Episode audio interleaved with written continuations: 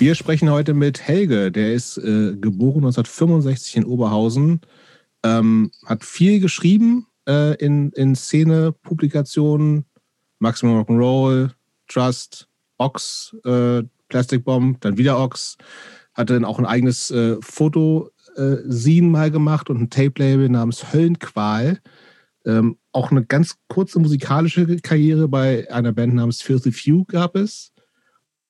Ein, ähm, beziehungsweise zwei Bücher äh, in Alt- und Neuauflage namens Network of Friends, Hardcore Punk der 80er Jahre in Europa rausgebracht und lebt und arbeitet heute als Sozialpädagoge in Oberhausen.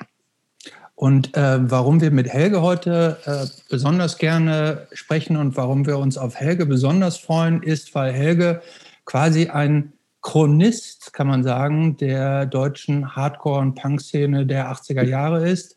Einer, der seit Ewigkeiten dabei ist und immer dabei geblieben ist, so nach meiner Wahrnehmung in unterschiedlichen Funktionen immer ein Auge darauf gehabt hat, was passiert und das auch festgehalten und kommentiert hat, Leute zusammengeführt hat und damit ein ganz wichtiger Teil irgendwo auch in diesem Netzwerk, in der Verflechtung der Leute war. Außerdem auch unglaublich spannend finde ich, was Helge praktisch außerhalb des Punk-Lebens sozusagen beruflich gemacht hat.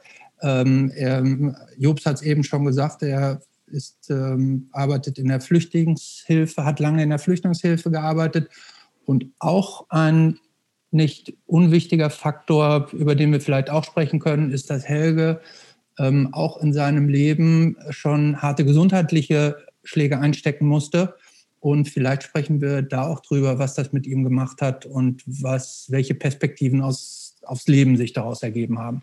Aber bevor wir in diese ganzen Details einsteigen, fangen wir da an, wo wir mit jedem anfangen. Und zwar bei der Frage, Jobst. Elge, wann kam Punk in dein Leben?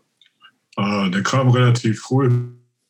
Ja, ich denke mal, ich war, glaube ich, 13 oder 14. Das war 77, 8, als ich die erste Sachen in der Bravo gelesen hatte. So, das war, das waren oh. ganz klar Texte von manchen Bands, so von den Straßenjungs, von Nina Hagen.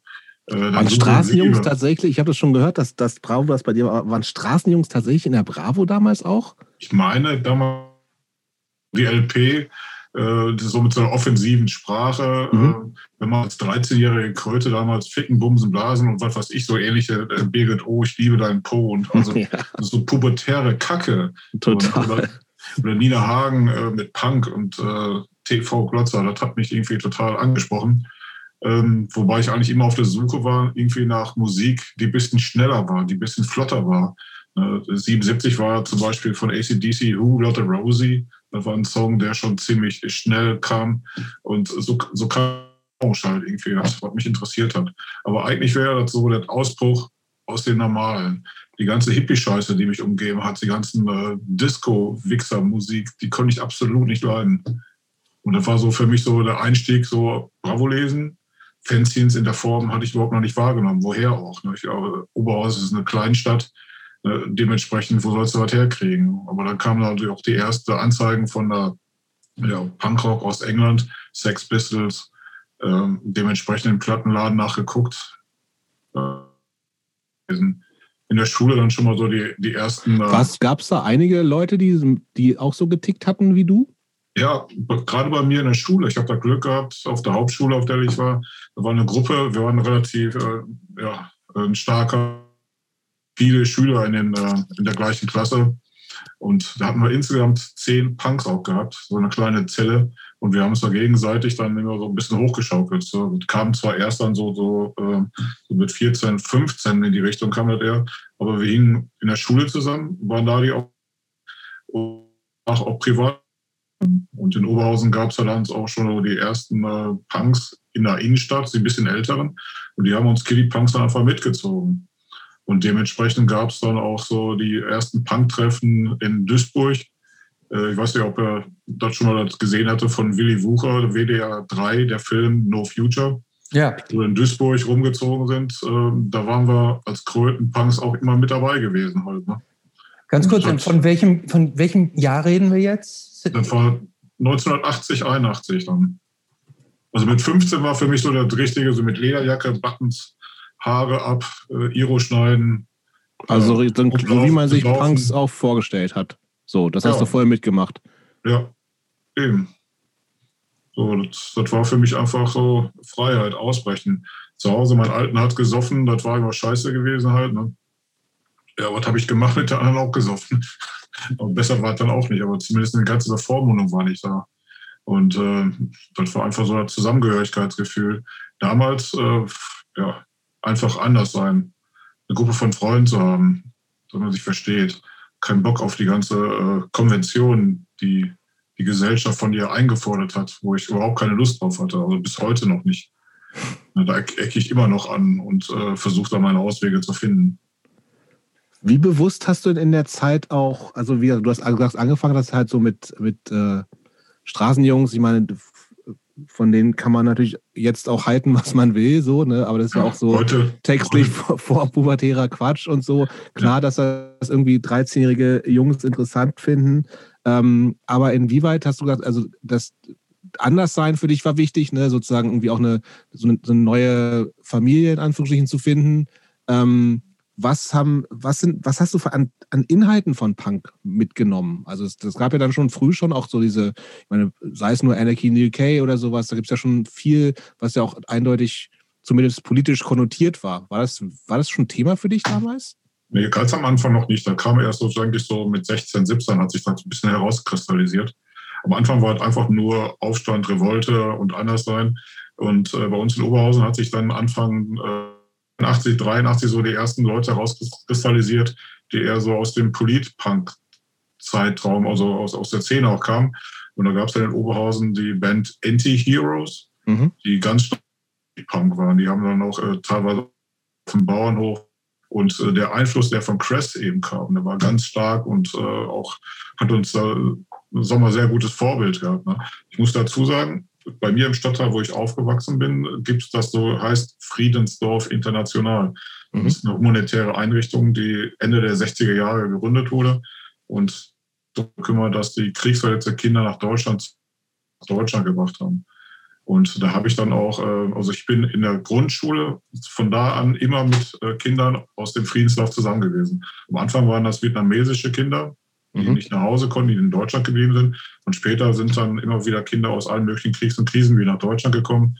Und ähm, mit denen war ich dann auch ständig an irgendwo immer ein Stück weit, hatte Kontakt mit denen, habe meinen Zivildienst da gemacht und auch ganz zielgerichtet dann auch, äh, habe ich dann so ja, studiert, Sozialpädagogik, um da mal arbeiten ja, da, da kommen wir noch zu. Da kommen wir später noch zu. Ja, diese, dieser, dieser Peace-Punk-Geschichte, ja. diese politische Einstellung, dass man versuchen muss, anders äh, einzuleiten, auch äh, Lösungen zu finden, ein anderes mhm. Leben. Und ein Stück weit äh, der Ausbruch, den wir haben, äh, Häuser zu besetzen. Das mhm. gehörte alles dann in diesem Buch da mit, mit zu. Mhm. Das war für damals uns äh, relativ wichtiger äh, Punkt in unserem Leben auch. Aktiv sein, Flyer machen, Pamphlete verfassen, Konzerte organisieren, hinfahren. Also das war äh, ja, Betätigungsfeld ganz am Anfang. Was haben die, was haben deine Eltern äh, oder deine Familie? Bist, hast du Geschwister oder äh, bist du ein Einzelkind? Ja, ein gottverdammtes Einzelkind. Bin ein gottverdammtes Einzelkind. Ich habe alles gekriegt, nichts abgegeben.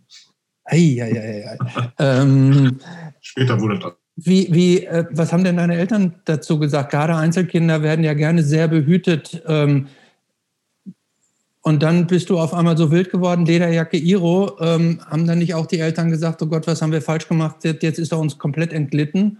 Oder war, das, war da viel Verständnis bei dir zu Hause vorhanden? Ähm, mein Vater hat das eigentlich schon akzeptiert. Er war selber ein Rowdy gewesen in seinen frühen Jahren. Äh, meine Mutter hat, hat da schon äh, viel Probleme bis heute noch. Alter. Also, muss das sein, Junge, aber das hat, glaube ich, jeder irgendwann mal zu hören gehabt. Aber Ne? Auf, auf einer anderen Seite konnte ich mich aber immer mit meiner Sache durchsetzen. Ja.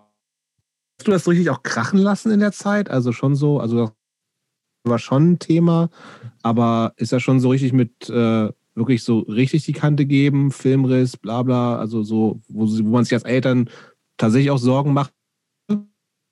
Ähm, ganz selten oder selten, dass die Eltern das mitgekriegt haben. Wenn man irgendwo unterwegs war, ne, mhm. besoffen ablegen. Aber ist mir dann passiert, dass ich dann irgendwie, äh, wir waren mit den Punks zusammen feiern gewesen im Schrebergarten, haben getrunken. Ich war total hinweg gewesen und die anderen Jungs haben mich da netterweise ans Feuer gelegt. Und äh, dementsprechend habe ich natürlich voll verraucht gerochen. Und als mhm. ich dann wurde, sind wir dann äh, mit dem Bus Richtung Innenstadt gefahren. Und äh, dann stiegen also ein paar andere normale Fahrgäste ein und kriegten nur, wie wir auch mit, dass wir hatten. Und ich roch halt nach dem, nach Rauch. Und die anderen haben mich aufgezogen, wegen, ich wäre der größte Kiffer vom Herrn halt. Ne? Das haben die anderen Fahrgäste da ein, ein Pärchen wohl mitgekriegt. Und die haben dann, als sie ausgestiegen sind, nichts anderes zu tun gehabt, waren ja, persönliche Bekannte von meiner Mutter, haben dann zu Hause bei mir angerufen, haben gesagt, dein Sohn, der kifft, der ist total breit, die, was ist da los? Ja, und dann bin ich da in so einen Treffpunkt, in eine Disco, eine Punker-Disco gegangen und irgendwann stand auf einmal mein Vater neben mir halt so, ne? Also Helge, kannst du mal bitte mal rauskommen? Und dann stand ich halt draußen vor der Tür, da stand meine Mutter und zwei Freundinnen. Ne? Und die wollten mit mir direkt zur Drogenberatung und ins Krankenhaus, Entzug und was weiß ich alles halt. Ne? Oh, äh, aber hatte ich ja nur. Nur am Feuer gelegen. Ja. Ähm, aber äh, du, du sprichst da was, ein, spannendes Thema an. Es, es gab insbesondere früher ähm, ja doch einige richtige Punk-Szenen, die schon auch hart durch Drogen dann ähm, geprägt waren. Also richtig harte Drogen auch. Ich rede jetzt nicht nur so von Kiffen, aber es gibt ja tatsächlich auch, äh, wir, wir haben tatsächlich noch mit niemandem so richtig aus der, aus, sagen wir mal, aus dieser Drogenpunk-Szene gesprochen. Aber es gibt ja tatsächlich auch einige, die tatsächlich auch an Heroin gestorben sind oder so. Waren so harte Drogen bei euch ein Thema oder war das einfach nur Bier, Saufen, Party machen? Nee, also über die Jahre hinweg kam es relativ viele Kontakte, die da waren, wo dann auch die harten Drogen mit ins Spiel kamen. Aber nachher wie so eine Art ähm, ja, Spreu vom Weizen hat sich dann getrennt. Das war aber auch nachher so, so ein Stück weit ein Bruch gewesen, so mit den äh, Chaostagen 1984. Diese ganze Destruktivität von vielen Punks ging uns ein Stück weit irgendwie zu weit und wurde immer extremer. So, ich habe sehr gute Freunde zum Beispiel aus Bremen, wo das ein ganz großes Thema war, dass also ganz viele Leute so sehr also äh, harte Drogen genommen hatten. Und auch, da gab es viele Verluste. Und ähm, dann kam aber 84, 85 so der Einfluss des amerikanischen Hardcore-Punks, internationale Hardcore-Punk. Und ähm, dann gab es so einen Wechsel, so Leute, die sich eher so in, in das aktive Spektrum begeben haben, die nicht nur abhängen wollten am Brunnen, auf abhängen, nur saufen, sondern einfach selber was machen. Konzerte veranstalten, Fanzines machen, Plattenlabel machen, auf Tour gehen, ähm, einfach diese aktive Phase halten. Und da hat sich mhm. doch eine relativ eine sehr, sehr große äh, Szene daraus entwickelt. Das ist die Szene, die für mich damals auch immer, immer wichtiger wurde. Und das ist auch so der Anlass gewesen, warum ich das nachher in dem Network of Friends Buch dann äh, versucht habe zu dokumentieren, was sich daraus entwickelt hat. Ne? Mhm. Ja, du hast irgendwie, ich habe in dem anderen Podcast, also du hast, es gibt ein ähm, Interview mit dir im im Ox-Podcast Nummer 35 können sich auch Leute mal anhören, weil du auch einiges schon erzählst.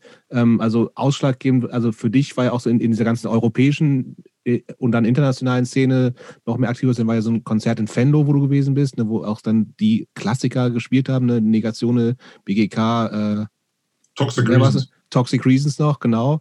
Ähm, ich würde gerne noch mal ein Stück davor, also was waren denn so lokale, ganz frühe Konzerte, die du gesehen hast? Ja, also die ersten Konzerte habe, war mit äh, Upright Citizen.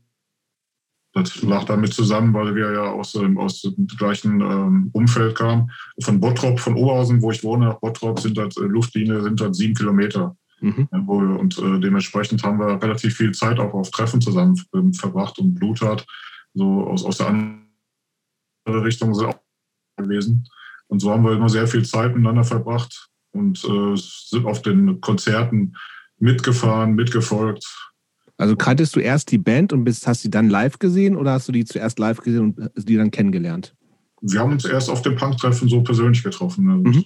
Einfach abgehangen, miteinander gesprochen, gegenseitig besucht und dann kam nachher drauf, ja, wir spielen ja auch eine Band, kommst du mit hin? Mhm. Meistens sind wir dann irgendwie äh, so immer zwischen 20 und 50 Leute sind wir dann äh, irgendwo zusammen hingefahren. Aber die ersten Konzerte waren jetzt nicht so ganz weit weg, also alles im Umfeld, im näheren Ruhrpott-Bereich. Kannst du mal versuchen, so diese, also gerade von diesen ganz frühen Hardcore, also Upright Citizens und, und also Bluttat kenne ich tatsächlich kaum, aber Upright bitte, ist ja schon. Ja, sorry, ich habe auch meine Lücken. Das kann wohl Wird, nach, sein. wird nachgeholt. Kann nicht- Aber also das ist ja Jobst, schon. Das, Moment, Helge, das müssen wir jetzt mal ganz kurz festhalten. Eigentlich müssten wir das jetzt mal irgendwie ein rotes Sternchen machen, weil normalerweise kennt Helge, äh, Helge nur für dich, Jobst kennt normalerweise alles. Ja, in, hab- je, in, in, nee. jedem, in jedem Talk werde ich hier bloßgestellt, weil Jobst. ja, du, weil du halt noch weniger kennst. Deswegen. Nee, weil Jobst irgendeine Band kennt, die mal einen Song auf irgendeinem Tape-Sampler veröffentlicht hat und in irgendeiner Scheune auf dem, in der Provinz gespielt hat. Jobst kennt sie alle. Und dann tun die, und Jobst und der Gast, die den, diese Band zufälligerweise auch kennen, tun die immer so, als müsste man die kennen. Ja? Und der Alleskenner Jobst äh, kennt jetzt Blutat und Upright Citizens. Äh, nur Upright so Citizens genau. natürlich schon, ne? aber Bluttat habe ich, ich kenne ihn nur vom Hören sagen, noch nie gehört, tatsächlich. Und Wird du weißt nachgeholt, auch, sorry. Du weißt auch nicht, dass Blutat äh, die, die größte Punkband in Kolum Kolumbien sind. Doch, ach, doch, doch, doch, doch, das wusste ich. Ja. Haben wir nicht schon mal hier drüber, über Bluttat geredet? Wie gesagt, Bluttat, aber ich, das ist nicht die Frage. Also die Frage war so ein bisschen, muss, wie kann ich manche Sachen ganz- einfach, muss man einfach Ja, muss Sachen, man festhalten. Muss, ja, da muss Also man auch mal Blutat- drauf kann rum. man sich so ganz frühe Konzerte vorstellen? Also ist das so wirklich Szene unter sich, 20 Leute? Ist das schon so was, was, was auch irgendwie Leute angezogen hat, die irgendwie dann, keine Ahnung, irgendwie zufällig da gewesen sind und so? Also was kannst du diese Stimmung bei diesen ersten Konzerten, die ja wirklich auch musikalisch noch eine totale Neuerung waren? Das gab es ja vorher kaum, ne? Also wie, wie, wie war das da so? Also Ja. hat das was von, von, von äh, keine Ahnung, irgendwie Schul, weil die Kumpels von allen da waren? so habe ich es Die ersten Konzerte waren in so einem kleinen Rahmen von äh, Sch- Schulkonzerten. Ich Bottrop. Das, da hatten Upright Citizens dann gespielt. Das war mein erstes Konzert, 81, mit 16. Und äh, ich fand das total großartig. Also das war, ja, so wie heute oftmals Konzerte stattfinden, in einem äh, privaten Raum halt, so ohne viel Aufwand. Also Anlage drauf, angesteckt, spielen. Aber waren da doch nur Leute, die es wirklich interessiert hat, weil sie die Band irgendwie kannten? Oder war das dann tatsächlich so ein, so ein Schulding, wo du sagst, da gehen halt alle hin, weil sie zu der Schule gehören oder sowas? Oder? Nee, das war schon ganz gezielt, aber die und die war, Und Also sehr schon überschaubar von, von der Größe wahrscheinlich, ne? ja, und die war, na, die war auch schon ein bisschen was größer gewesen im Ruhrpott, weil da Mhm. ist ja relativ viele Leute, die da wohnen, viele Punks auch. Und waren ganz tolle Leute, die auch schon was älter äh, schon vorher mitgekriegt hatten, so KFC und äh, Mhm. ZK und Düsseldorf, die es schon vorher gab, den Einfluss der Hass gab es ja auch schon in dem Kreis und ähm, dementsprechend waren da schon eine ganze Reihe von Leuten unterwegs. Und ich bin zwar jetzt einer mit so der, der älteren Leute, aber damals waren wir auch Kröten, die äh, Kiddie-Punks halt für die halt. Ne? Mhm. Und die haben uns dann eingeführt und wir haben mitgemacht und gelernt und weitergemacht. Das hast du also, du hast es gerade angesprochen, hast du so ZK, KFC, hast, hast du die noch richtig so erlebt oder waren das auch, war das auch schon im Grunde so ein bisschen die Generation vor dir? Ähm, Nee, ich, ich habe relativ früh Toten Hosen dann äh, mitgekriegt, als sie noch eigentlich gerade erst so bekannter wurden oder anfingen. Aber ansonsten die anderen Bands äh, eher wenig. Hass hatte ich, na klar, die habe ich schon noch früh gesehen auch halt. Ne? Das war dann Ende 81. Aber so die, die ersten Bands, das hat noch relativ äh, gedauert. So bis, also, glaube ich, Anfang 82 war ein Konzert in Duisburg mit Artless. Mhm. Ähm, also, ja, 83 bin halt dann mit äh, Toxoplasma und, und Hass. Dann ist das irgendwie alles aus dem, in Essen aus dem Ruder gelaufen. Da gab es dann richtig große Krawalle noch halt. Aber das waren so die frühe Erinnerungen, habe ich nicht mehr so. Frag mich über irgendwelche Hardcore-Punk-Konzerte äh, in Holland, Belgien, äh, was weiß ich wo. Da kann ich dir ziemlich genau alles erklären. Aber da ist die Erinnerung viel besser da. okay.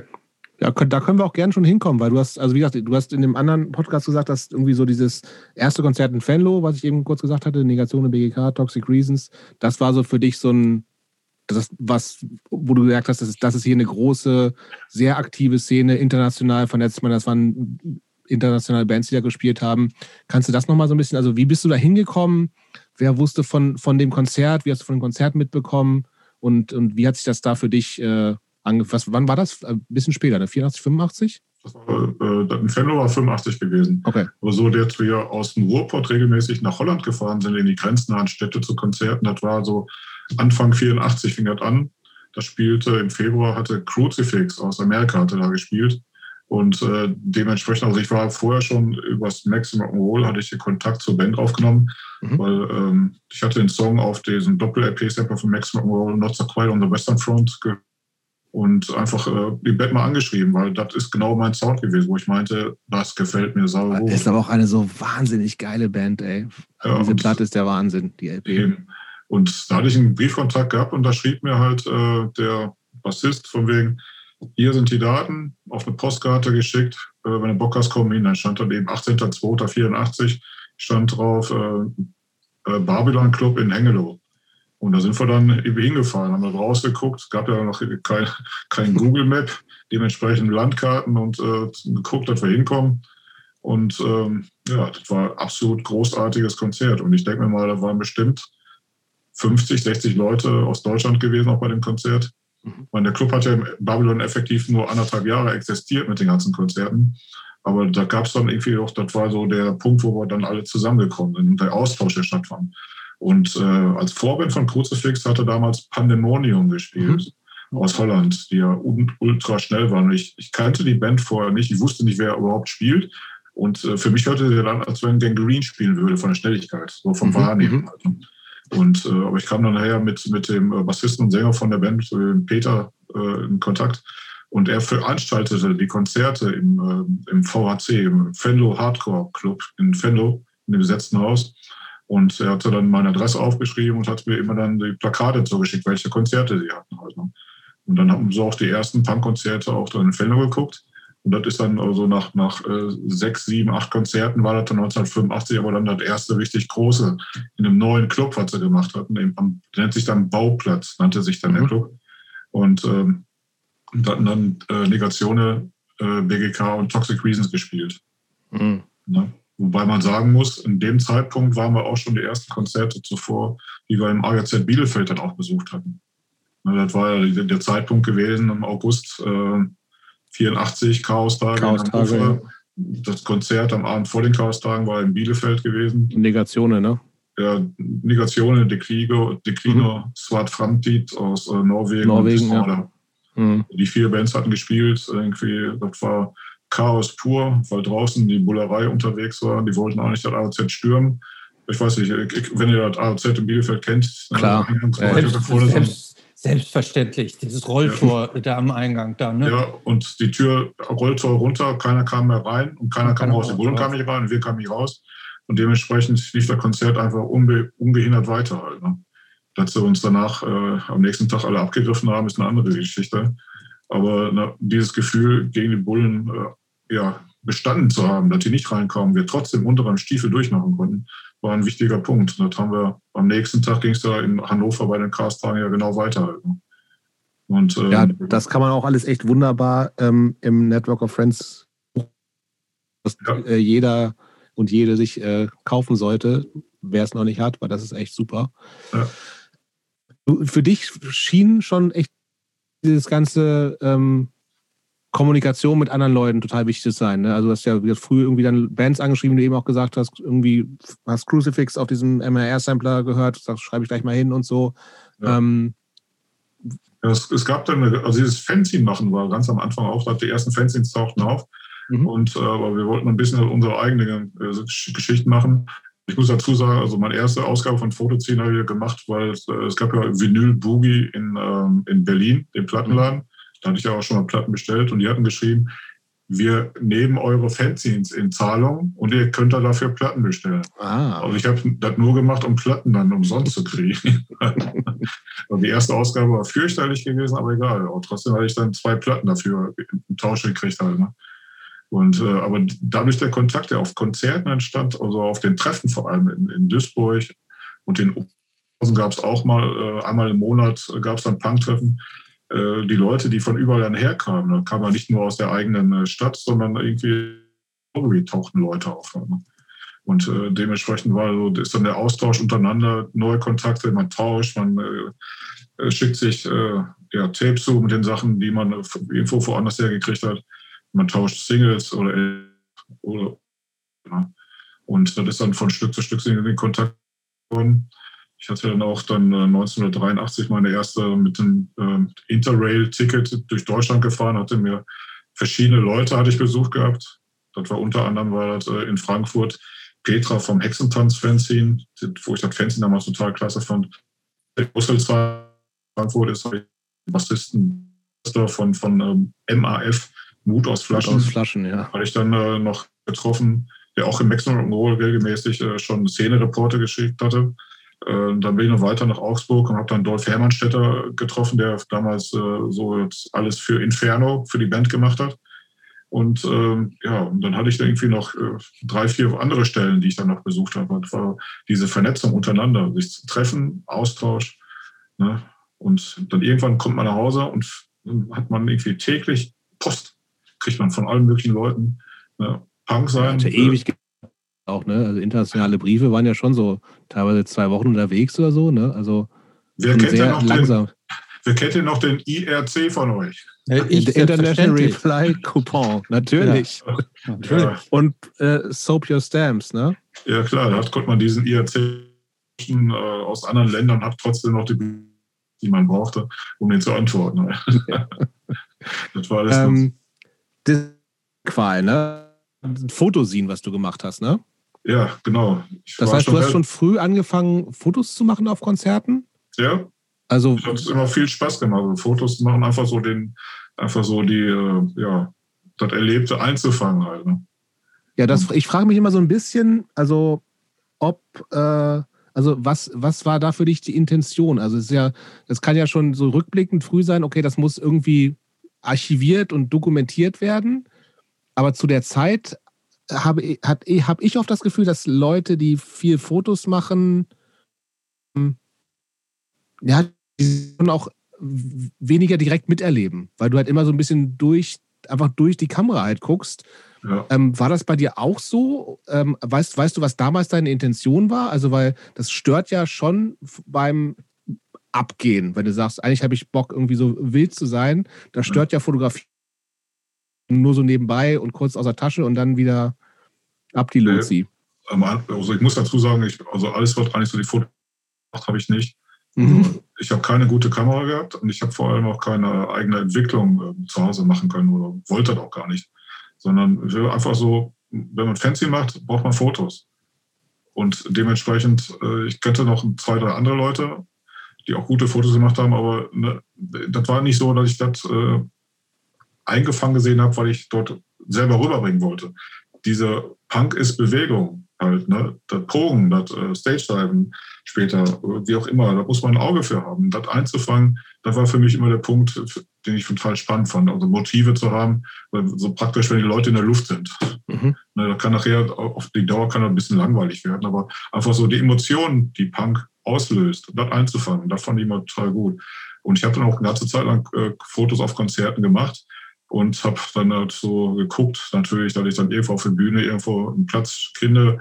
Dann fängt erstmal mit, äh, ja, mit dem Aufbauen an, dann stand ich schon auf der Bühne, weil nachher war da pickepacke voll und eine, vor, vor der Bühne kannst du ja kaum vor.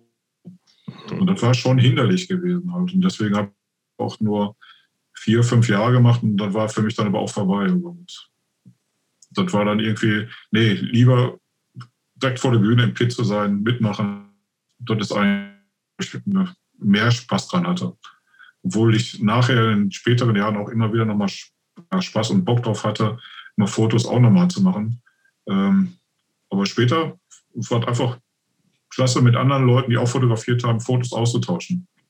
Und dementsprechend hatte ich auch eine relativ große Anzahl von Fotos von allen möglichen Leuten, Leute bei mir dann zu Besuch waren, die haben sich durch die Fotos dann durchgeflippt, angeguckt und sagt nur, geil, mach da mal ein Buch draus. Damals schon also. Ne?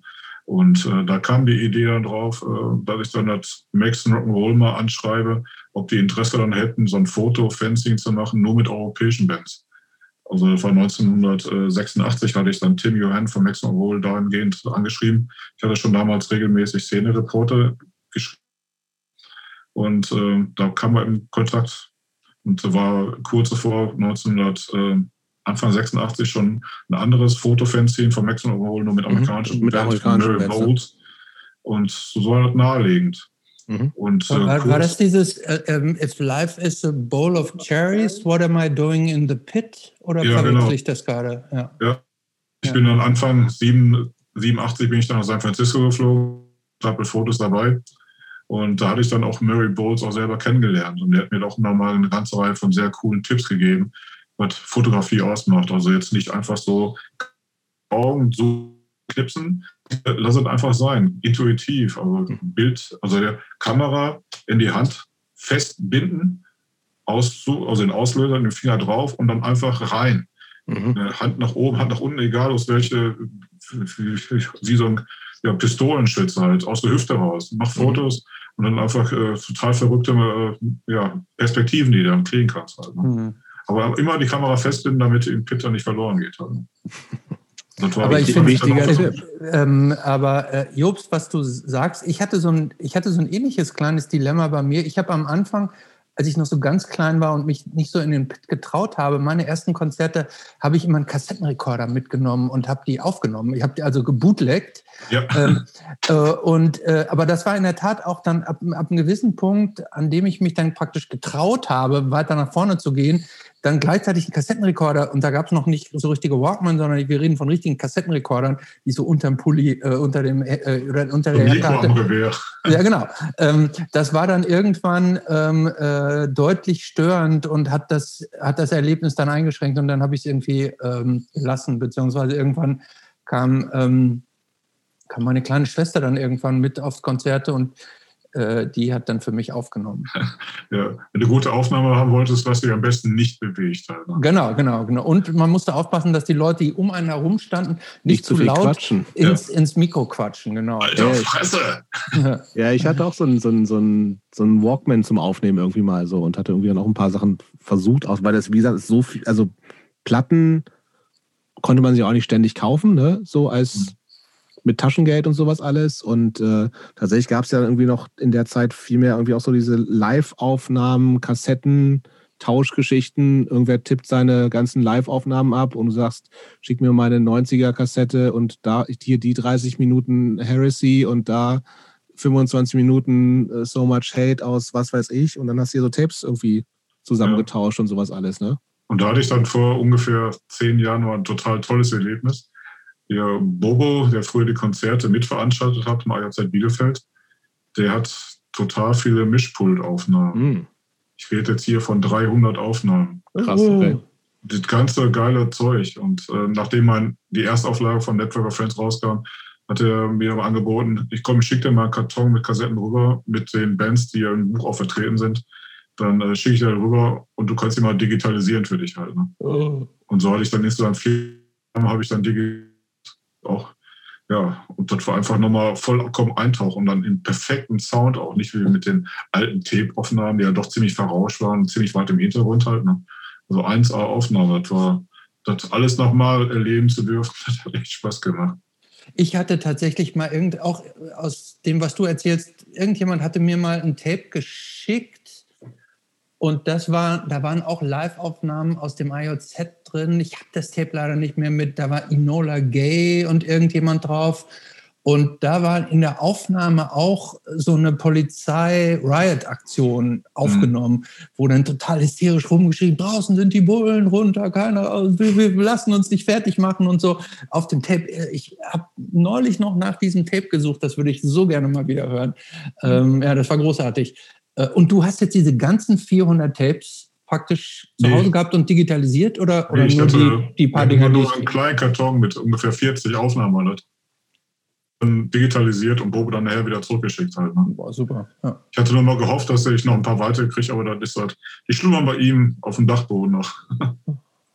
ist alles da. Man muss halt nur sich die Mühe machen, halt mal alles nochmal dann digitalisieren, was Gutes draus machen. Halt, ne? mhm. Auf jeden Fall habe ich die ganzen Aufnahmen allen Bands dann nochmal zugeschickt, die ich dann gemacht hatte. Ne? Unter anderem sind auch zwei Aufnahmen, die dann jetzt auch bei, bei Discord Records im Archiv von Fugazi und ah, ja. Stimmt. Soulside noch drauf sind.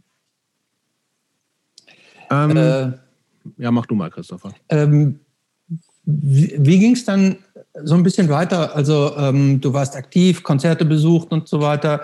Irgend, am Anfang noch zur Schule gegangen. Irgendwann muss man dann, oder was heißt, muss man, irgendwann stellt sich ja die Frage irgendwie, was mache ich im Leben? Ähm, Fange ich an zu arbeiten, studieren, Ausbildung. Du hast eben gesagt, lass uns vielleicht mal kurz erst noch über die Band sprechen, weil die war ja, die ist ja ein relativ kurz. So genau. An welcher Stelle? Epi wie, wie, alt? Wie, wie, Few, ne? Genau. Wann, wann, wie alt warst du da, als du Filthy Few gemacht hast? Äh, 21 war ich so, als ich anfing. Okay, das war 86. Das heißt also, wenn, wenn wir in der Chronologie bleiben, dann doch ein bisschen, bisschen später. Nee, nee, ähm, das ist schon, ist schon richtig. 85 war für mich dann äh, die Schule Ende mit Abitur. Und ähm, dann, ja, nee, dann habe ich dann Zivildienst gemacht. 85 bis 87, Anfang 87, ne? wo wir an der ersten die 20 Monate noch machen mussten. Und ähm, dann hatte ich ja aber einen Anspruch, dass ich Arbeitslosengeld kriegen konnte. Und das habe ich dann auch gut ausgenutzt. In dem Zeitraum lief dann auch die Band halt. Ne? Hm. Aber Band. da muss ich, sorry, bevor wir jetzt dahin gehen, muss ich nochmal nachhaken. Hast Abitur gemacht, du hast uns aber vorhin erzählt, dass du eigentlich auf der Hauptschule warst. Ähm, so ja. selbst, selbstverständlich war das damals ja nicht, dass man, wenn man auf der Hauptschule gestartet ist, irgendwann dann auch Abitur gemacht hat damals war das ja schon irgendwie dann auch so ein bisschen eine Trennung. Klar. Auf, auf der Schule, auf der man war, da ging man dann irgendwann ab und dann hat man eine Lehre gemacht oder was auch immer.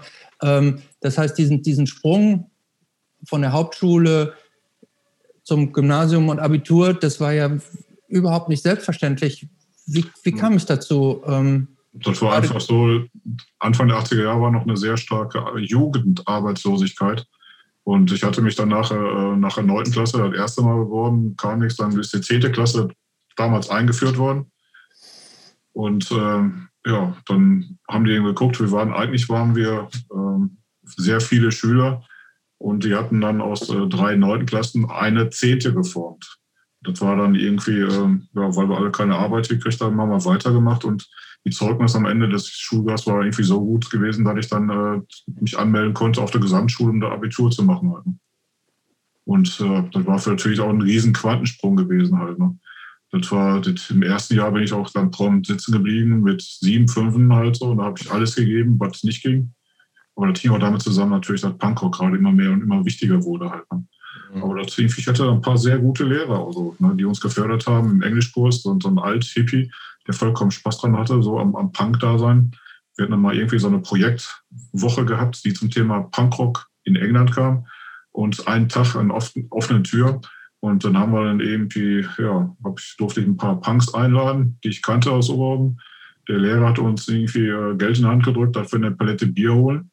Ne, da haben wir die Tür abgeschlossen. Schallplattenspieler, Punkrock, Misfits lief da noch und äh, irgendwie Black Flag Dead Kennedys, Sex Pistols und der Lehrer, das waren Platten vom Lehrer gewesen halt. Ne? Der sagte, ich habe hier was mitgebracht halt. Und aber mach jetzt mal das äh, Tür zu und der hat sich dann hinterm vorgesessen und hat sich selber erstmal eingekifft. Ne? Und das war irgendwie der Antrieb gewesen, weiterzumachen. Irgendwie doch noch den Abschluss zu finden. Okay, also das ist ja toll. Also, dass du tatsächlich von einem Lehrer inspiriert wurdest, zu sagen, irgendwie, ich reiß mich zusammen, ich lerne jetzt noch, also ich will ich, ich, ich will raus aus ich, raus von dem Level, auf dem ich, Ausbildungslevel, auf dem ich gerade bin, soll mehr raus werden.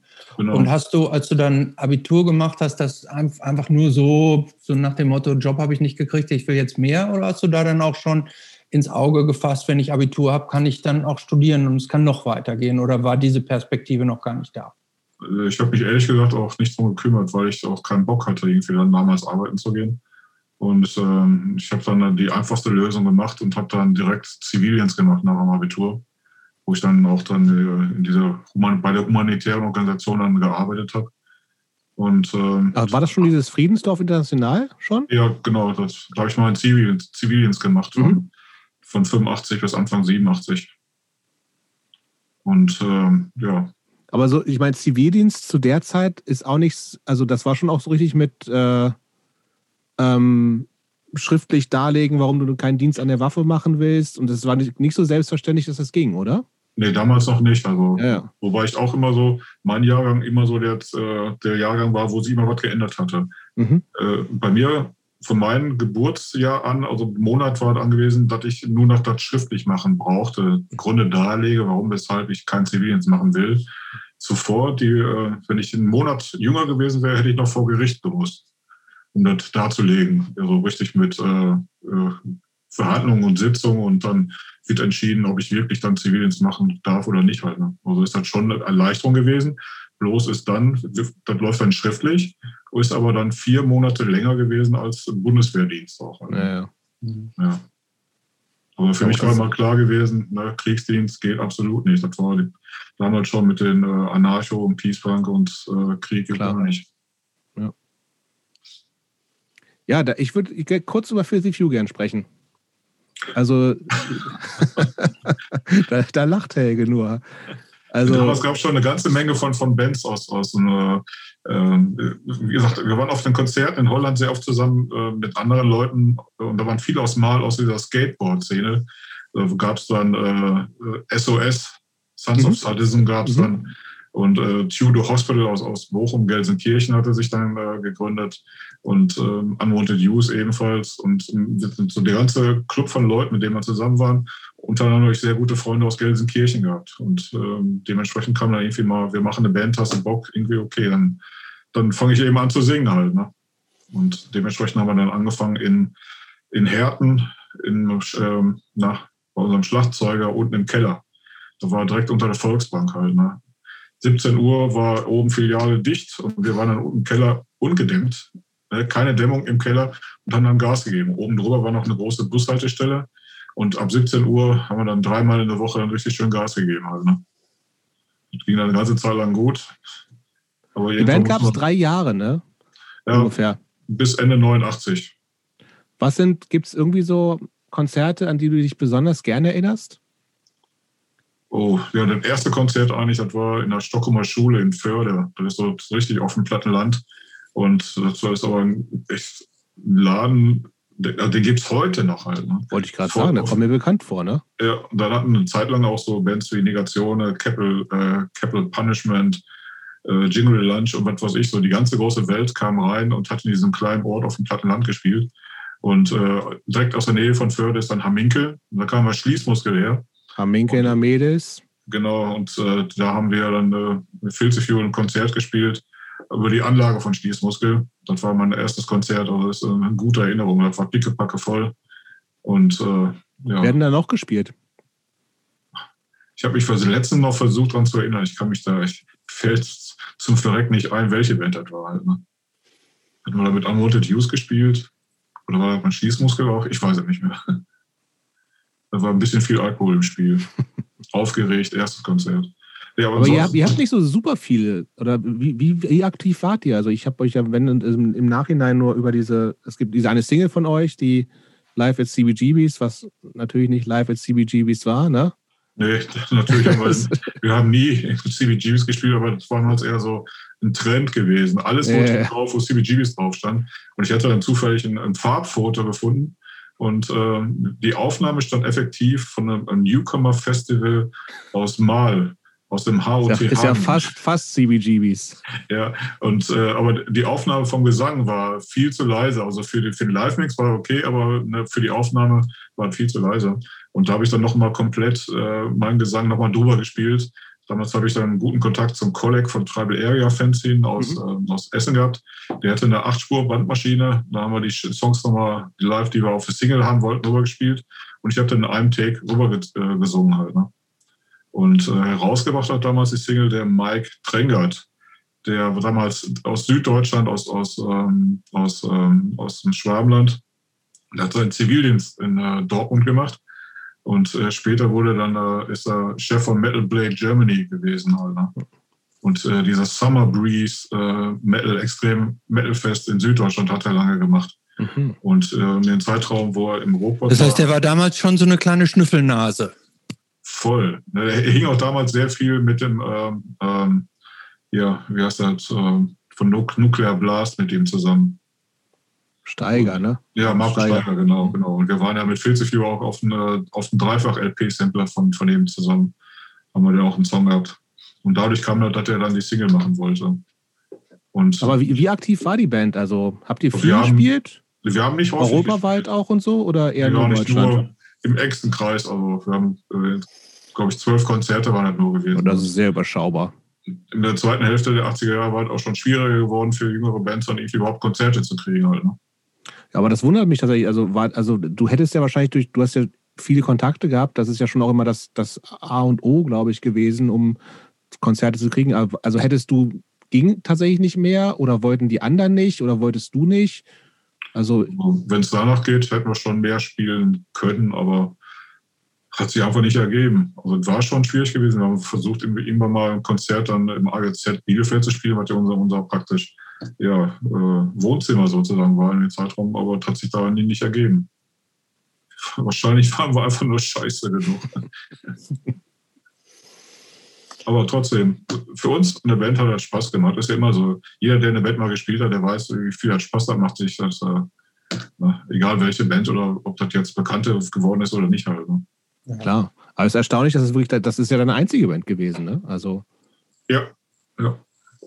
Dich nie wieder in den Fingern gejuckt danach irgendwie? Doch. Aber? Ja, jetzt, äh, ich weiß nicht, weiß ja, ob du Ghost Street aus Elde, ob dir was sagt? Nee. Ja? Christopher nee, also mir, mir, mir, nicht. Jobst kennt schon wieder was nicht. Nee, ja. kennt schon wieder was nicht. Aber das kenne ich jetzt selber auch nicht, deshalb kann ich da jetzt keine Punkte irgendwie sammeln. Die Ghost äh, Street ist eine Band, die so ziemlich äh, herben äh, Hardcore-Punk spielt. Die hatten vorübergehend mal einen Ausfall von ihrem Sänger gehabt und äh, dann hat man mich gefragt, von mir hast du Bock mitzuspielen? Dann habe ich auch ein halbes Jahr lang, war ich dann ein paar Mal auf Proben gewesen. Ähm, aber das hat sich dann, wir haben einen komplett anderen Namen mhm. gemacht, andere Songs da hätte was draus werden können. Leider Gottes äh, ist dann, ja, da kam der Sänger dann wieder mit von der alten Band und haben die dann in der Form weitergemacht. Ah. Aber vergebene Chancen, dem weine ich nicht nach. ja, dann können wir von mir aus gerne zum äh, Studium kommen, Christopher. Ja, also, äh, ja, also äh, wie gesagt, ich habe die Frage eben schon an, anformuliert. Ähm, man stellt sich dann, du stellst, oder irgendwann stellt sich ja die Frage, wie geht es weiter? Also, ähm, solange man jugendlich ist, schlawinert man sich ja so ein bisschen durchs Leben durch, wohnt bei den Eltern, hat Taschengeld, macht kleine Jobs, aber irgendwann stellt man sich ja die Frage, wie geht es weiter im Leben? Du hast gerade schon gesagt, du hast dann angefangen zu studieren. Erzähl doch mal ein bisschen, was du studiert hattest und was da so die Motivation dafür war, dieses Studium zu wählen und wie, wie ernst, wie wichtig hast du, hast du das genommen? Ja, für mich die Intention des Studieren von Sozialpädagogik war gewesen, dass ich in diesem äh, Friedensdorf halt arbeiten wollte. Das war für mich klar gewesen, das war eine Option, weil auf andere Sachen wollte ich mich einfach nicht einlassen, irgendwie normalen äh, Handwerkerbetrieb oder einen anderen äh, kaufmännischen Bereich. Das hätte ich mir nie vorstellen können, dass ich das machen wollte. Halt. Und äh, so habe ich dann ganz zielgerichtet äh, mit allen Inhalten, nur immer mit Scheuklappe auf, das will ich machen, das ist mein Ziel und das habe ich dann auch durchgezogen. Ja. Das ist ja interessant. Das war dieses Friedensdorf, über das dir praktisch schon als Jugendlicher beziehungsweise als Kind du Kontakt hattest mit, mit anderen Kindern aus der ganzen Welt, die ja. aus Kriegsgebieten nach Deutschland über diese Organisation nach Deutschland gekommen sind wo sich in Deutschland um die Kinder gekümmert wurde und wo du, von, war das als Jugendlicher oder schon als klein, kleinerer Junge, dann Kontakte mit diesen anderen Kindern hattest? Das war schon in der Grundschule, habe ich mit den ersten Kindern Kontakt gehabt, mit denen wir zusammen waren, mit Kindern aus Vietnam. Und diese Kinder aus Vietnam, die habe ich in den ganzen Jahren immer wieder auch äh, in anderen Situationen, also anderen Schulformen, auf der Hauptschule bis zum Studium habe ich dann immer auch wieder andere Vietnamesen immer wieder getroffen, Kontakt auch gehalten. Und über diesen privaten Kontakt, wir haben uns dann gegenseitig auch mal zu Hause besucht, dann ist das schon so, ja, ein guter Kontakt lebenslang entstanden halt. Ne? Aber, die, aber die Kinder, die blieben nicht in Deutschland, sondern sind dann zurückgekommen, in die, zurückgebracht worden in ja. ihr Heimatland. Also die ersten Kinder aus Vietnam waren eine eigenständige Geschichte, weil die damals nicht wieder nach Hause zurück äh, in dem, während des Vietnamkrieges gehen konnten später mit unserer neuen Leitung von Friedensdorf haben sich dann entschieden, es geht also nur Kinder nach Deutschland holen, schwer verletzt, in Deutschland kostenlose Behandlung und danach wieder zurück zu den Eltern, weil die Eltern das größte Anrecht auf ihre Kinder ja haben. dass sie nicht praktisch hier in Deutschland bleiben sollen, sondern dass sie wieder zu ihren geliebten Eltern zurückgehen. Mhm. Wo ich jetzt sagen muss, ne, ich bin jetzt seit äh, elf Jahren raus beim Friedensdorf, ich bin kein Sprecher für das. Ne? Ich kann nur berichten über die Arbeit, die ich damals gemacht habe. Und du hast ja lange aber auch da gearbeitet, ne? Ja, 18 Jahre lang. Ja, das ist schon. Ja, und das war halt äh, ja, Kinder aus verschiedenen Kriegs- und Krisengebieten gekommen. Ungefähr 400, 500 Kinder pro Jahr sind geholt worden. Das war schon relativ viel. Und dann in Deutschland in Krankenhäusern kostenlos behandelt worden. Und Sag mal, aber das, das Studium, ist das, hast du das wirklich so, weil du das, eben hast du so angedeutet, das war sehr zielgerichtet bei dir, ne? dass du gesagt hast, ich will, ich studiere das, damit ich beim, da beim Friedensdorf arbeiten kann. Ähm, hast du das dann wirklich so in, dann quasi in Rekordzeit quasi durchgezogen und wie war Nö. das für dich? Sondern meine, Punk war ja schon immer noch total präsent bei dir in der Zeit. Ne? Ja, sicher. Ich habe ja zwischendurch während des Studiums auch dann äh, immer wieder ausgeholfen. Äh, Fire Engine gab es den Plattenladen in Essen, direkt um die Ecke. Also Luftlinie 100, 100 Meter von, von Universität entfernt. Da habe ich dann immer mal wieder Kleinigkeiten geholfen. Aber das war für mich natürlich immer, wenn ich keinen Bock hatte auf Uni, ja zwischendurch Pausen, mal eben zum Plattenladen rüber und da halt mitkriegen, was ist los. Neueste Bands aus der ganzen Welt, die haben ja spezialisiert auf äh, Amerika, Kalifornien und Australien, Neuseeland halt. Ne? Und das sind auch wieder die ganzen Kontakte, die sich daraus auch ergeben haben. Und ähm, dann liefen natürlich auch immer alle möglichen anderen Aktivitäten, äh, ja, Konzerte. Wie lange hast du denn studiert? Vier Jahre. Also okay, aber ist ja schon aber ist ja nicht übermäßig lang. Also, ja, ein Jahr länger halt. Ne? Ja, gut. Aber ja. Mal, wen, wen hatten wir das letzte Mal? Der hat, sagte, wir 30 Semester hatte der auf dem Buckel. ja, die hat Flo oder? Auch. Nee, nicht, nicht äh, der Mike äh, Dings da von Heaven Shall Burn. Ach so, ja, stimmt. Der hat auch lange ja. studiert. Ähm, ja, wir hatten aber auch, äh, das war 1990, fing das doch an, dass ich dann auch fürs, fürs Ox angefangen habe zu schreiben. Und da sind auch sehr viele Kontakte auch darüber entstanden, also viel unterwegs gewesen. Ich war 91, 92 war ich äh, das erste Mal dann auch Australien gewesen. Da haben sich von dort wieder mehr äh, Geschichten auch ergeben. Also so Geschichten, dass ich dann ein paar Jahre später, 1996, da auch geheiratet habe. Und äh, ja, das war mir, teilweise war mir das immer wichtiger gewesen, als das, was so mit äh, Ausbildung, Studieren oder mit Arbeit zusammenhängt. Also. Mhm.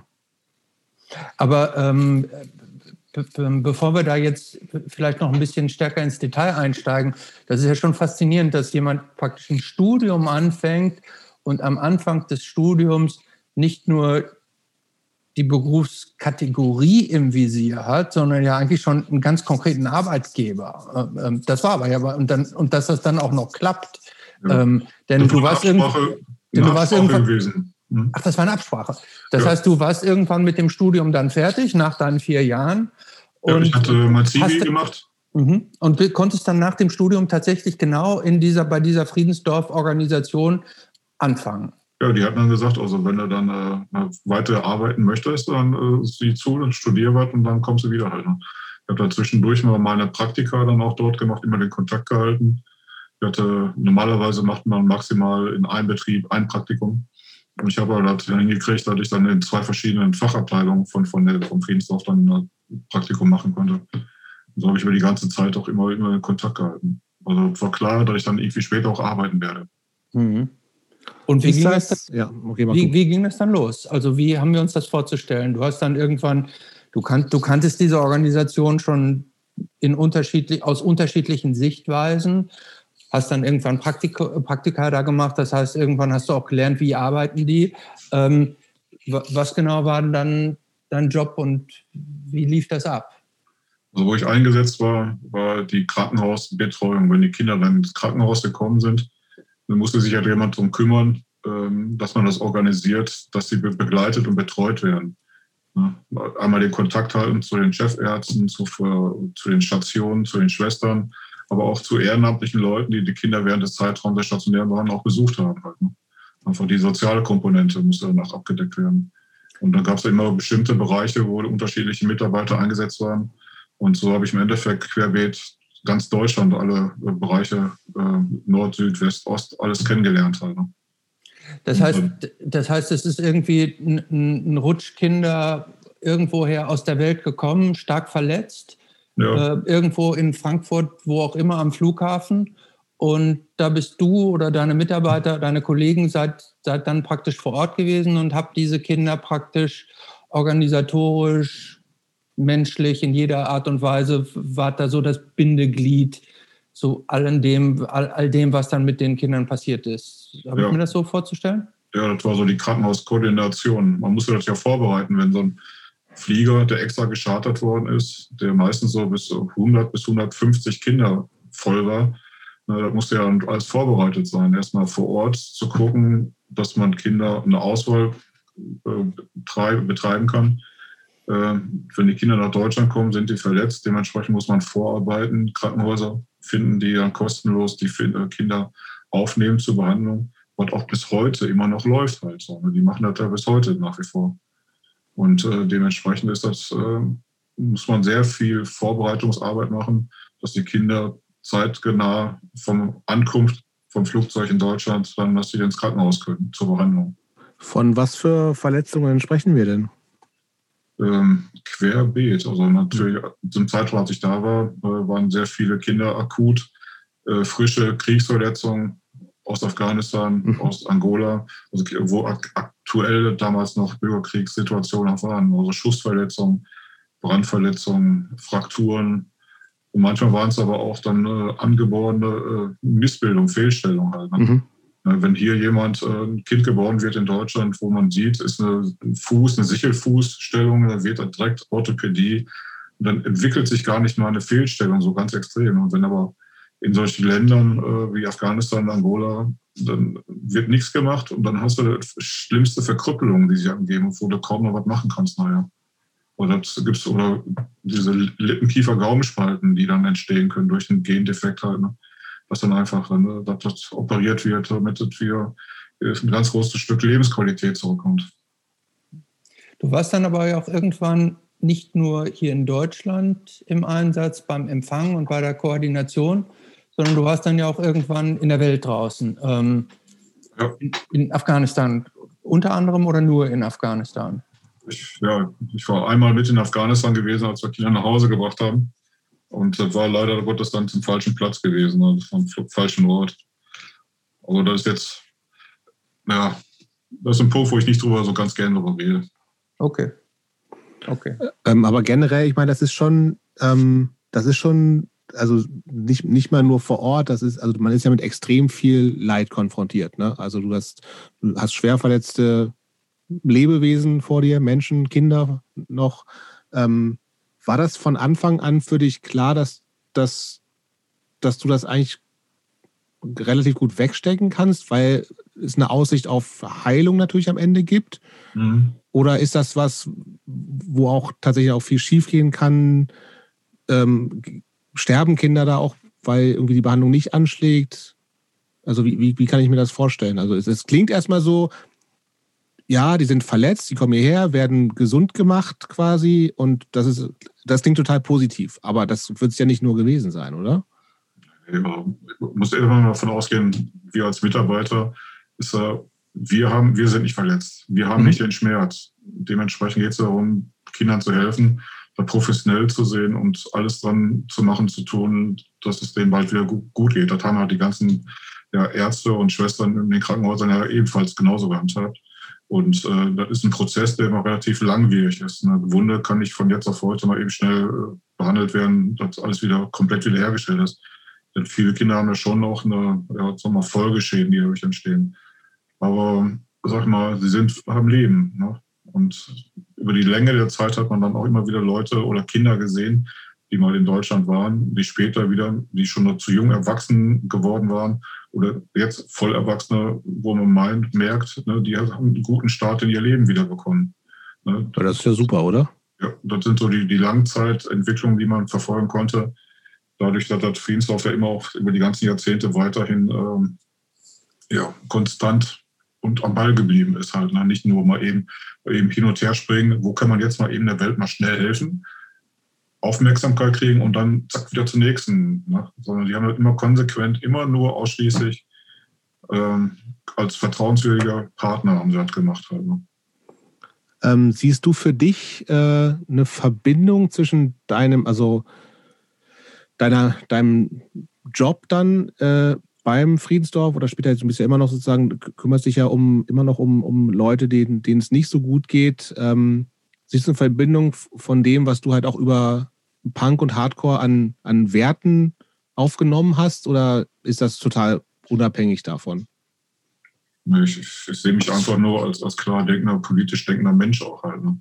Denn äh, bestimmte Sachen, äh, also wir können nicht die Welt der ganzen, äh, der Leid der ganzen Welt teilen. Mhm. Aber das ist eine Überzeugungssache, dass, wenn man helfen kann, sollte man das auf jeden Fall auch machen halt. Ne? Mit den Möglichkeiten, denen einem zur Verfügung steht halt. Ne? Ja, und äh, dementsprechend war das schon, ja, in unseren äh, Punk-Kreisen, gerade auch wenn es um autonome Kreise gibt, es ja ganz klare politische Aussagen dazu. Ne? Inhaltlich teile ich die in vollem Umfang halt. Ne? Mhm. Aber für mich war auch klar gewesen, die Info muss man ansetzen halt. Ne? Einfach was machen und tun, nicht nur Klappe aufreißen, ne? nicht einfach nur irgendwie was liken oder posten, sondern irgendwie selber irgendwie mal äh, aktiv werden, gucken, irgendwo ansetzen und was machen, damit es vielleicht ein klein bisschen besser wird. Hast du in deinen, in den äh, in, in, jeglichen Jobs, also auch jetzt in, in den jetzigen, hast du da öfter mit Leuten zu tun, die auch einen ähnlichen subkulturellen Background haben? Oder ist das, bist du da eher so die Ausnahme? Ähm, ich sag mal, ähm, der mich dorthin gebracht hat, jetzt, wo ich jetzt arbeite, ist äh, der Sänger von Hass, mhm. Tommy Sohnsal. Mhm. ne, der ist jetzt zwar im anderen, im Jugendbereich aktiv, aber trotzdem, der hat mich da in, in die Firma mit reingebracht halt. Ne? Und da gab es auch noch in einem anderen Bereich äh, also ein paar Leute, die auch in Punkbands gespielt haben. Ich will jetzt nicht sagen, dass das äh, flächendeckend ist halt so, ne? aber zumindest ist da eine Affinität zu bestimmten Bereichen. Also. Mhm. Ja, bist super. du irgendwie mal, also du bist ja auch inzwischen relativ stark tätowiert und sowas alles, ne? Also ist, ist, ist das was, was irgendwie in, in, in so einem Bereich, sozial, sozialen Arbeitsbereich irgendwie mal negativ aufgefallen ist? Gibt es da, gibt's da noch Gab es da früher Vorurteile? Gibt es die jetzt? Ähm, nee, eigentlich nicht. Also, als ich jetzt sag mal, 2011 dann bei meinem Arbeitgeber angefangen habe, das war ein heißer Sommertag und ich habe da keine Lust gehabt, mich irgendwie zu verstellen. Und mhm. Dementsprechend bin ich mit den voll tätowierten Armen genauso reingekommen, weil die sollten mich kennenlernen, so wie ich bin. Und ich werde mich für keinen verstellen. Ne? Zum Verrecken nicht. Aber du hast auch nie negative Erfahrungen gemacht oder so? Ähm, nee, eigentlich nicht. Also mit den Leuten, mit denen ich jetzt zu tun habe, ähm, ich habe jahrelang Obdachlosenarbeit gehabt, ne, da war eher immer so, dass äh, eher vertrauensbildend war. Mhm. Als wenn du jetzt so eine, so eine, so eine so gelackmeierte Pfeife von, von, der, von, der, von Uni hast, die mhm. jetzt zwar viel erzählen kann, aber aus dem praktischen Leben noch keine Ahnung hat. Halt, ne? Also das war für viel, also in vielen Bereichen war es dann eher hilfreich gewesen. Ne? Ich will jetzt nicht sagen, dass ich ein Außenseiter bin, der mehr Akzeptanz dann erfahren hat sondern einfach so, es war für die Leute, denen ich praktisch Hilfe vermittelt und angeboten habe, für die war es einfacher gewesen, sich auf mich einzulassen, um Hilfe annehmen zu können. Mit dem ganzen Habitus auch, sind ja nicht nur Tätowierungen, das ist ja auch die Denke, Art und Weise, wie man denkt. Ja, halt auch, also wahrscheinlich, also wie ich es mir vorstelle, wie ich dich erlebe, ist das ja immer also, also kann mir gut vorstellen, dass du Leuten einfach immer auf Augenhöhe begegnest, ne?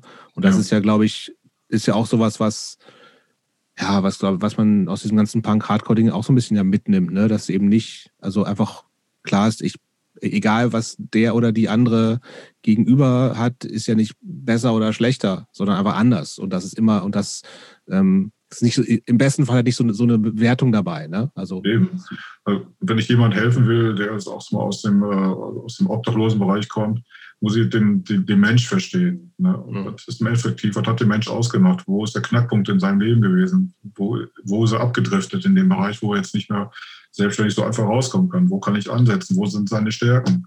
Ne? Was kann ich damit aktivieren, dass er wieder reinkommt in seinen vielleicht besseren Ablauf halt? Ne? Sind das Dinge, die du richtig in deinem Studium gelernt hast oder hast du hast du dir praktisch dieses Handwerkszeug, praktisch diese Sensibilität oder diese Umgangsform, hast du dir die selber so drauf, ge, drauf geschafft im Umgang, Learning by Doing? Ich sag mal, während des Studiums gibt es schon ganz klar Methodik und Didaktik, wo man also nach vielen Bereichen sowas beigebracht bekommt. Aber ne, den, den, einer von den, ja, von den Lehrern an der Universität hat gleich gesagt, also A und O ist direkt in die Praxis zu kommen. Wir können dir ja so viel äh, theoretisch Sachen beibringen, in der Praxis lernst du am meisten halt. Ne? Aber für mich also vieles von dem, was mir heute hilft, von dem ich, wie ich auch anderen Leuten weiterhelfe, ist das Erlebnis, was ich in der weltweiten Punkrock-Szene erlebt habe. Halt, ne? Den Umgang mit äh, Menschen. Äh, es hat ja immer einen Grund, warum, weshalb Leute auch in der Punkrock-Szene landen. Es gibt Leute, die halt vom Geist her oder von der Auffassung, ich will ganz gezielt irgendwas aktiv machen. Ich mache die Musik, aber ich will auch irgendwas hinterher bewegen. Aber es gibt auch andere Leute, die ganz klar irgendwie äh, ja, persönliche Defizite irgendwann in ihrem Leben erfahren haben und die nicht anders können. Ne? Ob das jetzt psychische Erkrankungen sind, ob das eine Ablehnung der Gesellschaftsform ist. Ne? Das ist irgendwie, ähm, da muss man einfach gucken, wie kann man diesen Menschen dann irgendwie gut helfen. Das ist interessant, dass du das sagst, weil ähm, ich glaube, da steckt viel Wahres drin, auch im Hinblick auf den Eintritt in die Punk- und Hardcore-Szene. Ähm, wenn du sagst, so, oder nochmal anders gesprochen, bei vielen oder, oder, insbesondere auch bei vielen, mit denen wir so gesprochen haben ähm, und im Grunde auch bei dir, ist es dann irgendwann so eine aktive Entscheidung zu sagen, ich will, ich, ich fühle mich anders und ich, da ist etwas, wo ich gerne mitmachen will. Aber natürlich gibt es genauso auch, wie du es eben angesprochen hast, gibt es auch Leute, die von einem Punkt kommen, dass die da reingeraten, weil das praktisch das Einzige ist, was, was ihrer inneren, ihrer inneren Zerrissenheit vielleicht irgendwie so hilft, ein bisschen Halt zu finden. Mhm. Ja, mhm. soziale Außenseiter sozusagen halt. Ne? Genau, genau. Dass sie sich von der normalen Umgebung nicht verstanden fühlen und auch das, wie sie ihr Leben gern gestalten möchten, das nicht wiedergibt halt. Ne? Mhm. Oder einfach auch, auch heutzutage vollkommen verloren sind in dem im sozialen Netzwerk, in den sozialen Medien und sich praktisch nicht den Weg ins richtige Leben finden. Mhm. Äh, ob er damals, ob, äh, sagen wir vor 30, 40 Jahren, als wir mit Punkrock angefangen haben, oder wenn jetzt Kitty Punk heute anfängt, die Probleme sind ähnlich eh gelagert, denke ich mal. Mhm. Und ähm, dementsprechend sage ich zu jedem, der sich entscheidet, herzlich willkommen. Mhm. Die werden wir was noch machen. Ähm, du hast eben was angesprochen oder schon ein paar Mal angesprochen, verschiedene Reisen. Du hast irgendwie erzählt von Australien und also jetzt nicht nur beruflich, sondern auch privat. Hast erzählt, du warst in Amerika. Ähm, ich habe irgendwo gelesen, dass Reisen schon auch eine besondere Bedeutung für dich haben oder haben oder hatten, dass, ähm, dass es dir wichtig war, äh, nicht nur praktisch so Standard-Urlaubsziele abzureisen, sondern die Welt auch zu entdecken. Ähm, stimmt das so? Ja, vollkommen. Im Endeffekt fingen die kleinen Reisen hier an, irgendwie aus dem Ruhrgebiet zu den Konzerten. Genau, mit der, das Interrail-Ticket in Deutschland und dann ja. ging es ja, weiter. Dann fing Jetzt, erste, erzähl doch mal ein bisschen, was so deine, was so deine Reisehighlights waren und was so die Motivation für die Reisen war, was du davon mitgenommen hast. Ja, 83 war das ja erstmal national in Deutschland rumgefahren. Und 84 war das dann halt Interrail mal quer durch Europa halt. Ne? Ob das jetzt äh, Italien, Pisa, äh, da gab es das G, äh, GDHC äh, das war ziemlich, ziemlich heftig gewesen, wo die Leute von Cheetah Chrome Motherfuckers dann irgendwie da zusammen waren. Dann gab es noch irgendwie ja, in Oslo Blitz halt, ne? in Amsterdam unterwegs äh, gibt es da das, äh, das nach Van Hall und Emma Squad. Und äh, das waren einfach für mich persönlich Highlights gewesen. Halt. Ne? In England war man in Südengland äh, unterwegs. Oh, das war eher so mit einzelne Leute noch kennenlernen. Und, ähm, Bist du eigentlich immer allein gereist? Ja, meistens. Okay. Ja. Aber die meiste Zeit, die Reisen äh, haben sich herauskristallisiert. Ich habe noch äh, Familie in Chicago. Meine Tante und äh, Onkel bzw. meine Cousine haben dort gewohnt. Und die haben mich dann auch unterstützt mit den ersten Schallplattenkäufen aus Amerika halt. Ne? Ich habe immer zu meinem Geburtstag und Weihnachten habe ich immer irgendwelche Ami Rockbands bekommen, so Langweiler-Sachen, bis ich denen mal geschrieben habe, könnte der mich mal bitte Punkrock schicken. Dann habe ich eine Liste geschickt mit so Sachen, dann habe ich ab 1982 angefangen, haben wir die ersten Punkrock-Platten dann immer gekriegt. Und äh, dann war ich 85, das äh, war ich dann auch alleine zu Besuch, habe praktisch den ganzen Sommer dort verbracht und habe äh, über Max Roll guten Kontakt zu anderen Leuten in Chicago. Speziell einer hat sich dann herauskristallisiert. Äh, ich habe ganz viel Zeit mit ihm verbracht und der hat mich dann in Chicago in allen möglichen Clubs mitgeschickt, äh, mitgeschleppt, wo ihr dann alle möglichen geilen, guten Bands gesehen habt, von Naked Reagan, Effigies, Articles of Faith. Und Bands, die auf Tour waren, haben alle in Chicago Stopp gemacht. Also das war dann 85 äh, war das erste Mal gewesen. Und danach ist es praktisch jeden Sommer bis 1992 gewesen, wir jeden, Sommer ich da war. Und ähm, dementsprechend war das einfach so. Von, von Chicago aus noch andere Reisen gemacht, äh, andere Städte nach Boise, Idaho, nach San Francisco, nach Toronto und äh, dort wieder noch weitere Leute kennengelernt, wo sie dann teilweise lebenslange halt äh, Kontakte aufgebaut haben. Aber du hast bei, jetzt in Boise ist ja bekannt für, äh, für Passhead und Septic Death. Die hast du jetzt nicht zufällig besucht oder doch? Nee, ihn jetzt nicht. Da war, damals war eine Frau aus Boise, Nina Nishit. Die war damals auch ähm, praktisch erst im Ruhrpott gewesen, hatte bei mehreren Leuten, äh, war sie untergekommen, gerade auch bei der Maler äh, Skate äh, Brigade bei den Leuten und hatte irgendwann nicht mehr genug Geld gehabt, dass sie nach Hause konnte. Und so haben die Bands aus dem Ruhrpott im AZ Bielefeld, es gab zwei Soli-Konzerte, wo das ganze Geld, was dort erspielt worden ist, dass sie praktisch ein Ticket hatte, dass sie wieder nach Hause fliegen konnte. Und äh, daraufhin hatte dann äh, Heiko Gantenberg, der Bassist von Unwanted Youth, hatte dann, äh, dann sich auch auf den Weg gemacht, die dann schon mal so einen Gegenbesuch dort zu machen, weil ich in Chicago war, gesagt, okay, ich komme ich dann auch noch hinzu. Halt, ne?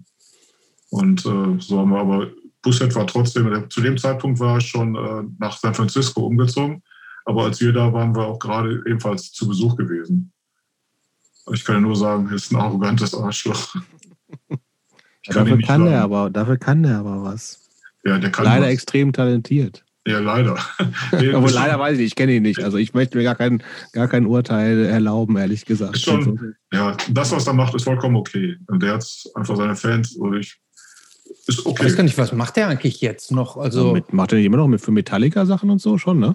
Wirklich? Äh, so recht, ich sage immer mal, äh, ja, Merchandise-Verwertung, also das, was er macht. Also. Für kleine Bands macht er durchaus auch noch immer mal was, wenn die wollen und wenn er Bock drauf hat. So. Also Vitamin ja. X hat er vor nicht allzu langer Zeit noch ein Cover gemacht. Ne? Die Betonung DS13. Ja, wenn, wenn er Bock drauf hat. Ja, gut, das ist ja erstmal okay, ne? Ja. Also, das ist ja sein, sein gutes Recht. Ja. ja, also genau, US-Connections hast du ja eine ganze Menge, ne? Also ich, das, das gibt ja dann auch, also wenn wir nochmal eher zum, zum Musikalischen zurück wollen, du hast, ähm, du warst auch in, in Portland. Ja, genau. Ähm, bist ja dann auch mit, mit, mit Poison Idea, dicke Haha äh, gewesen. Ja. Ähm, und hast ja auch dann vor allen Dingen äh, dich um diesen äh, großartigen Hangover Heart Attack äh, Vinyl-Sampler gekümmert. Das, war tatsächlich deine erste Vinyl-Veröffentlichung, die du mit koordiniert hast, ne? Nee, nicht, nee, nee. nee? Die war erst 2005 gewesen, dieser Hangover Heart Attack. Genau. Was, was, hast du vorher noch gemacht an, an, an Platten? Also wir hatten, also 1996 kam dieser erste Network of Friends äh, CD-Sampler raus. Das CD zählt so, nicht. So Best, Best-of von mal. der gab später auch als Vinyl. der war so ein Best-of von den von drei Tape-Samplern, die ich gemacht hatte, 84, 85. Und äh, das war so eine Auswahl von, von ja, damals wird man so, äh, was ich getauscht hatte, beziehungsweise Bands angefragt hatte, ob sie dann mitmachen wollten auf Tape-Samplern. Da war das vom Swart Framted, Agnostic Front und äh, was weiß ich alles so. Ja, gute Sachen drauf, auf jeden Fall so im Nachhinein. Ja. ja. Also. Eben. Und ich hatte dann auch geguckt, dass ich immer dann noch später eine Aufnahme gekriegt hatte, die noch nicht irgendwelche auf Platten drauf waren, also äh, Demos und Live-Aufnahmen. Und äh, ja, so hat sich dann halt ergeben, dass ein Freund gefragt hat, ob, ne, wollte man nicht mal Best-of auf CD machen. Und, Der ist äh, in, bei Attack Sonoro aus Portugal ja, genau, entschieden. Ne? Joao Pedro aus Sousa, aus, mhm. aus Lissabon halt. Ne? Und ähm, dementsprechend, danach kam noch dieser Crucifix-Tribute, ne, den wir auch gemacht hatten. Das war 1989. Also, wie hieß der nicht? Protest Means Action oder so? Ne? Ja, Protest Means Action halt. Ne? Ja. Und ähm, zuvor hatten wir noch ähm, Network of Friends und Doppel-LP-Sampler, habe ich äh, mit Michael Will von Plastic Bomb, hatte ich ja dann damals zusammen gemacht. Halt, ne? Auch den Crucifix-Sampler ebenfalls mit Michael Will zusammen. Mhm.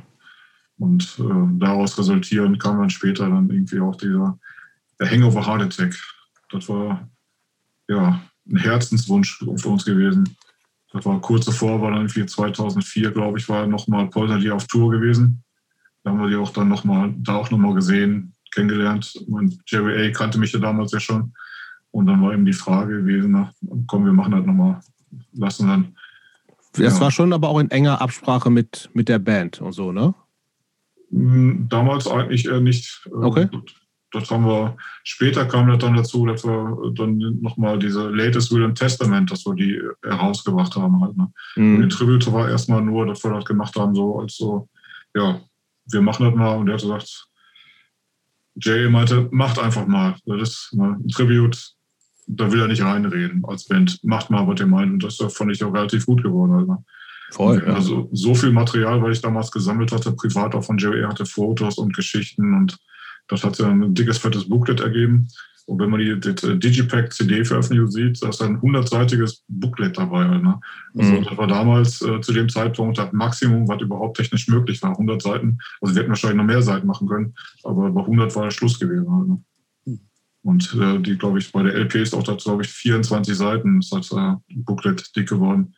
Und ja, bis heute eigentlich so, so, so ist es, denkt man, ein Standard, wie ein guter Tribute-Sampler aussehen könnte. Halt. Ne? Mhm. Aber habe ich das eben richtig verstanden? Du hast richtig mal in Portland gewohnt oder warst du dann nur quasi zu, zu, auf, zu Besuch? Nur zu Besuch halt. Ah, okay. Das war vor einem Zeitraum, als ich in Chicago war, bin ich dann mal eben auch nach Portland rübergeflogen. Hatte auch ein paar gute Brieffreunde, die ich dann über äh, Max und Roll gefunden hatte. Habe ich dort besucht, die haben mich dann querbeet, Couchhopping äh, weitergeleitet. Ja. Und irgendwann war da auch dann, waren wenn man in Portland ist, das ist da wie so eine Art, äh, so eine Hügellandschaft auch in der Stadt. Und so eine Hügelland aufwärts gibt es dann so der, das Künstlerviertel halt. Ne? Und äh, die Konzerte, Clubs sind alle so, sag mal, unten in, in, in der Innenstadt. Und wir sind dann nachts halt äh, zu Fuß nach Hause gelaufen und irgendwie mit fünf, sechs Leuten. Und irgendwann sahen wir dann im Vorgarten, dass irgendwie so ein Holzzaun eingerissen war. Und da lag so eine total fette Sau mit trockenem Gesicht nach unten auf dem Boden halt und war am Ratzen gewesen halt. Ne? Und beim Vorbeilaufen sagte einer meiner Freunde, hey, das ist Jerry, Jerry A. halt. Und dann haben wir ihn, ja, so habe ich Jerry A. kennengelernt, betrunken auf dem Boden liegen halt. Ne? Oh, dem geht's gut inzwischen, habe ich das Gefühl. Ich habe neulich mal was mit ihm gehört, der ist ganz schön aufgeräumt, ne? Ja, vollkommen. Er war auch schwer krank gewesen halt, ne? Letzte Tour waren die auch, er war ja auch, glaube ich, komplett nüchtern und so, ne? Ja. Vor zwei, drei Jahren oder wann das war? Er kann sich da definitiv nicht mehr so erlauben halt. Ne? Ja. Weil er hat auch gemerkt, dass äh, die anderen Leute, die inzwischen aus der Band gestorben sind, halt, ne? Das, so geht es auch nicht weiter. Und er ist inzwischen auch verheiratet und na, manchmal ist er ein bisschen komisch, dass er so ein bisschen wie Errol Flynn inzwischen rüberkommt halt, ne? Von seinem Äußeren. Aber er ist wie er ist, ne? Der hat Poisoner ist Poisoner aber das ist aber auch so, auch so ein bisschen, ich habe ja betreutes Wohnen mit Alkoholikern gemacht halt. Ne? Mhm. Dann ist irgendwie, Preußer war immer so, steht für Punk as fuck. Ne? Jeder vergöttert sie oder hebt ihn irgendwie in den siebten Himmel, als wenn das die Ikonen schlechthin sind halt. Ne? Und als ich ihr das erste Mal kennengelernt hat, aber als sie jetzt auf Tour nochmal da waren in Bochum, habe ich natürlich eine Flasche Whisky mitgenommen, nach dem Motto, komm, lass uns mal irgendwie ein bisschen feiern. Zu dem Zeitpunkt war aber auch irgendwie da vollkommen neben der Kappe gewesen, Konzerte, die voll nach hinten losgingen, weil er nur noch betrunken auf der Bühne stand. Und er hat auch seinen Bruder dabei gehabt.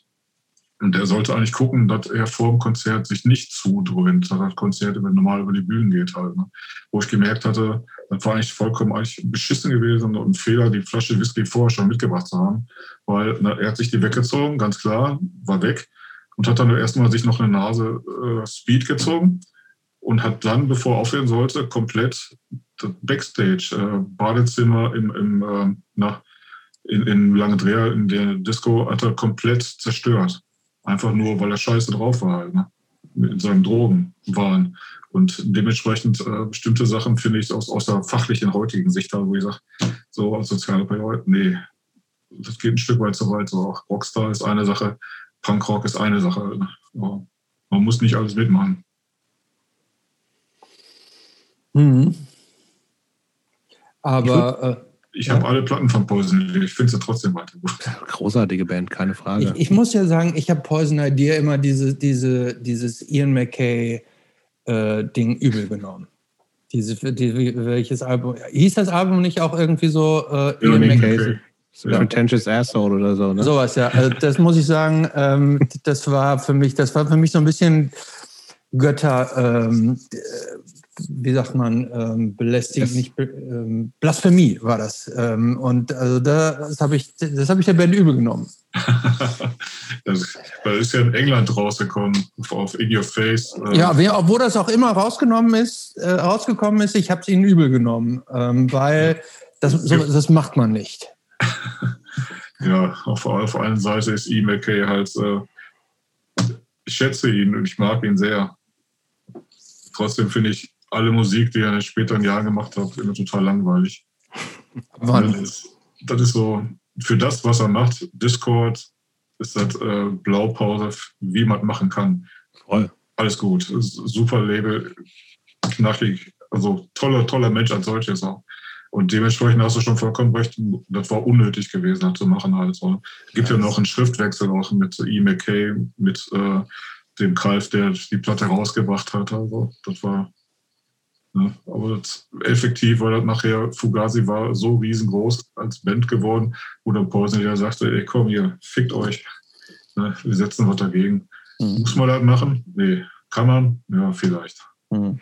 Ja, wobei Poisoner dir, ich meine, ich, also ich liebe die auch, ne? Aber das ist ja schon, also, also eine Band, die eher die waren ja auch nicht so klein, ne? Also sie sind ja dann auch schon auf ein bisschen größeren Labels unterwegs gewesen. Ja, also zumindest was war jetzt nicht so eine hundertprozentige DIY-Attitüde von denen.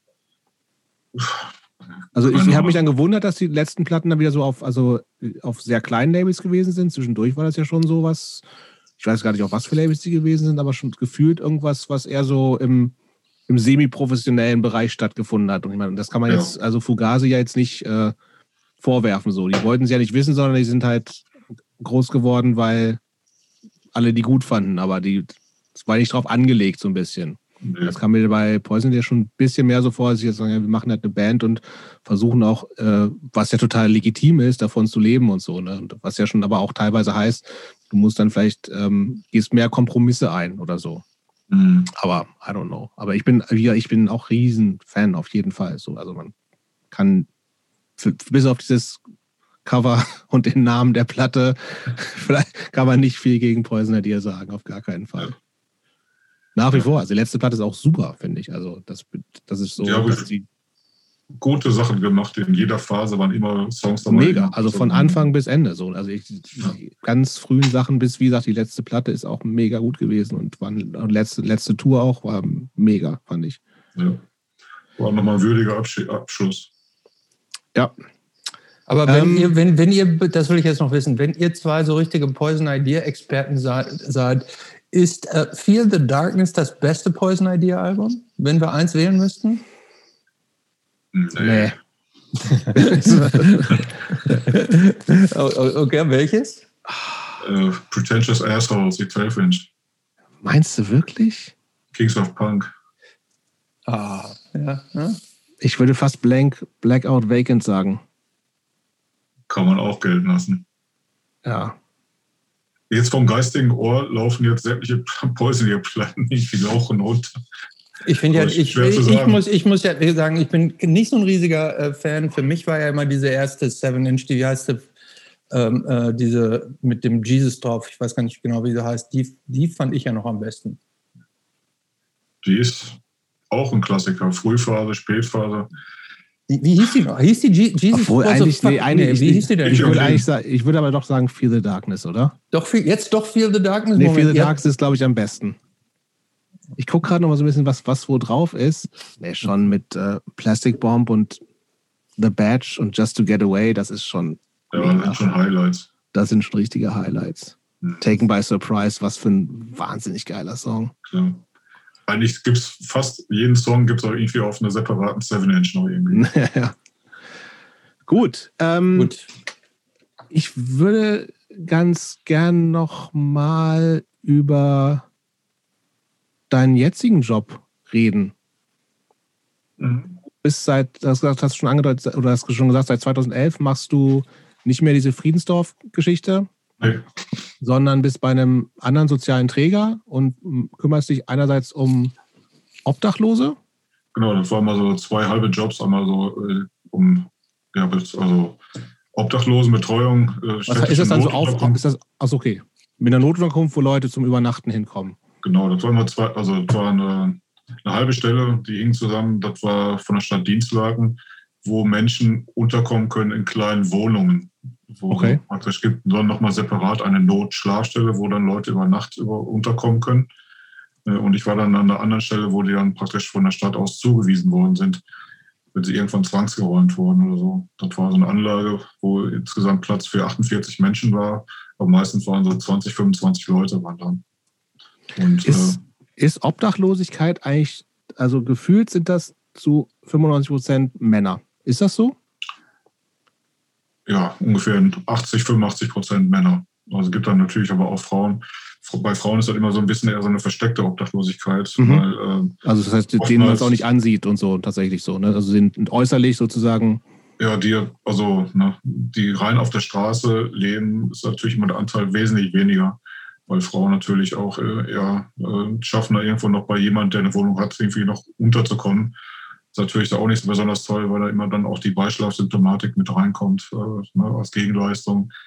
Äh, oder dass sie dann Haushalt führen müssen, putzen führen. Oder ne, das ist dann okay. ähm, auch nicht gerade viel einfacher für eine Frau nee, zu arrangieren. Das ist auch besser ist, wenn die Frauen halt einen eigenen äh, geschützten Rahmen, einen Raum auch haben können. Halt, ne? Und da wird auch mit vielen Programmen auch extra Wert drauf gelegt, dass sowas dann auch zur Verfügung gestellt wird. Und in der Unterkunft, wo du warst, war das eine, eine reine Männerunterkunft? Also da, wo ich, äh, das waren praktisch Wohneinheiten, so kleine äh, Wohnraum um die 30 Quadratmeter, äh, wo die dann ganz normal wohnen konnten. Und dann war immer, sag mal, 80 Prozent Männer, 20 Prozent okay. dann auch, auch für Frauen halt. Ne? Und aus deiner, jetzt aus deiner Sicht heraus und aus deiner Arbeit, würdest du sagen, dass also diese Infrastruktur, die da existiert, ist ausreichend und menschenwürdig? Oder würdest du sagen, boah, da müsste man eigentlich viel mehr machen, um diesen Leuten eine, eine, eine menschenwürdigere, passendere Anlaufstelle zu geben? ich sag mal, so aus der Erfahrung würde ich sagen, dass die Angebote, die da sind, von verschiedensten Seiten, also schon sehr ausgeprägt noch sehr gut sind. Das Problem ist heute im Endeffekt, dass einfach zu wenig bezahlbarer Wohnraum da ist im sozialen Bereich. Dass einfach zu wenig, äh, sagen wir, Wohnungen zur Verfügung gestellt werden. Die äh, meisten müssen ja vom Amt bezahlt werden, effektiv. Da gibt es da ganz klare Messungsgrundlagen, wie teuer eine Wohnung sein darf, bestimmte Quadratmetergrößen, wie viel äh, wie viel Euro Miete, Kaltmiete sein darf. Und äh, das Angebot ist in den letzten Jahren konstant gesunken. Ne? Effektiv ist es schwierig für jemand, der obdachlos geworden ist, dann wieder eine neue Unterkunft zu kriegen. Und ähm, das ist einfach so, dass äh, muss mehr im sozialen Wohnbau muss passieren von Seite der Politik, mehr Förderung. Das, äh, ist für mich das A und O, dass Leute auch wieder unterkommen können. Denn äh, praktisch die Hilfe leisten, die man, wie man ihnen zur Seite stehen kann. Ne? Sind viele gute Programme sind einfach da. Ne? Nur damit man das auch dann umsetzen kann. Wie oft muss ich einfach, ich muss mich darum kümmern, dass ich Wohnraum akquiriere, gucke, wie geht. Und die großen Wohnbaugesellschaften, die über sehr viele hunderte von Wohnungen verfügen, äh, du landest irgendwie auf irgendwelche Wartelisten und äh, tut sich dann äh, eigentlich so gar nichts halt. Ne? ja, häufig, häufig hängt es ja auch um, also in der Regel bekommt man ja auch keine Wohnung, wenn man nicht irgendwie einen Job nachweisen kann, oder? Und damit ist es ja im Zweifel auch ein Teufelskreis. Denn wenn, wenn ich auf der Straße Wohnung äh, lebe, tue ich mich schwer, einen Job zu kriegen und ohne Job kriege ich keine Wohnung, oder? Ja, ist ein Teufelskreis. Aber das ist natürlich eher so, wenn du versuchst, im privaten praktisch äh, Bereich dann eine Wohnung zu kriegen, da wird ganz verstärkt mal drauf geachtet, dass dann auch ähm, ja, effektiv ja, jemand eine Arbeit hat auf der anderen Seite gibt es auch Vermieter, privat, die dann sagen, ja, wenn das Geld vom Amt kommt, ist auch klar, das ist halt verlässlich. Sicher zumindest, ne? Ja, ja.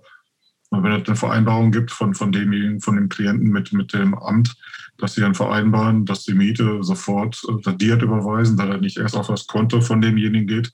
Das könnte dann äh, ja, gepfändet werden oder kann verschütt gehen durch, das, ja, durch Saufen oder Drogen oder wie auch immer halt. Ne? Und, was, ähm, mhm. was gibt es da oder was würdest kann, kann man gibt es so eine Schwerpunkt, schwerpunktmäßige Gründe, die aus deiner Erfahrung zur Obdachlosigkeit führen? Oder gibt es das ganz unterschiedliche äh, Verkettungen, falsche Weichenstellungen im Leben, die dazu führen? Oder kann man schon sagen, also jeder zweite ist, da ist das und das und das passiert? Ähm, ich gehe mal von dem einzelnen Menschen aus, mit dem ich da zu tun habe. Halt, ne?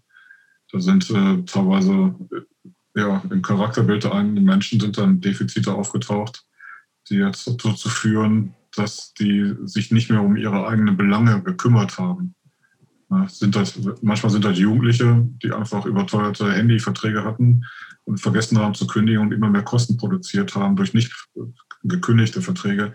Ich rede jetzt von Beträgen, wo sie 2, 3, 4, 5, 6.000 Euro Schulden haben und mit der Schufa-Eintrag für die nie wieder an eine normale Mietwohnung rankommen halt. Ne? Ähm, oder andere Leute, äh, das einfach die aus dem Leben aus durch Schicksalsschläge rausgeworfen sind, Arbeitsverlust, äh, mit Mitte 40, Anfang 50 keinen neuen Job mehr kriegen und dann die soziale Leiter mehr und mehr runterlaufen, die vorher eine Wohnung hatten, wo sie alles finanzieren konnten und dann ne, mit Einschnitten das überhaupt nicht mehr finanzieren konnten. Also die Schuldenfalle, ne, wenn sich Leute darum nicht kümmern können, aus welchen Gründen auch immer, wird es immer schlimmer, die dann irgendwann zur Obdachlosigkeit führt. Und äh, na, sich auf Hilfe einzulassen, das ist der schwierige erste Punkt, denke ich mal. Mhm. Ich habe das Gefühl, so klischeemäßig spielen Drogen und Alkohol, also ist ja auch eine Droge, spielen also Drogen da schon häufig eine Rolle, aber das ist, ist das so oder ist das nicht so? nicht unbedingt, nicht in, in, der, in der großen Anzahl von Obdachlosigkeit. Mhm. Und wir bewegen uns ja gerade jetzt in Corona-Zeiten. Also viele Leute, die jetzt auch äh, absolute Einschnitte haben, gerade was ja Einkommen betrifft, Kurzarbeitergeld halt. Ne? Wie viele Leute sind jetzt davor bedroht, dass sie irgendwann ihre Wohnung verlieren können halt. Ne?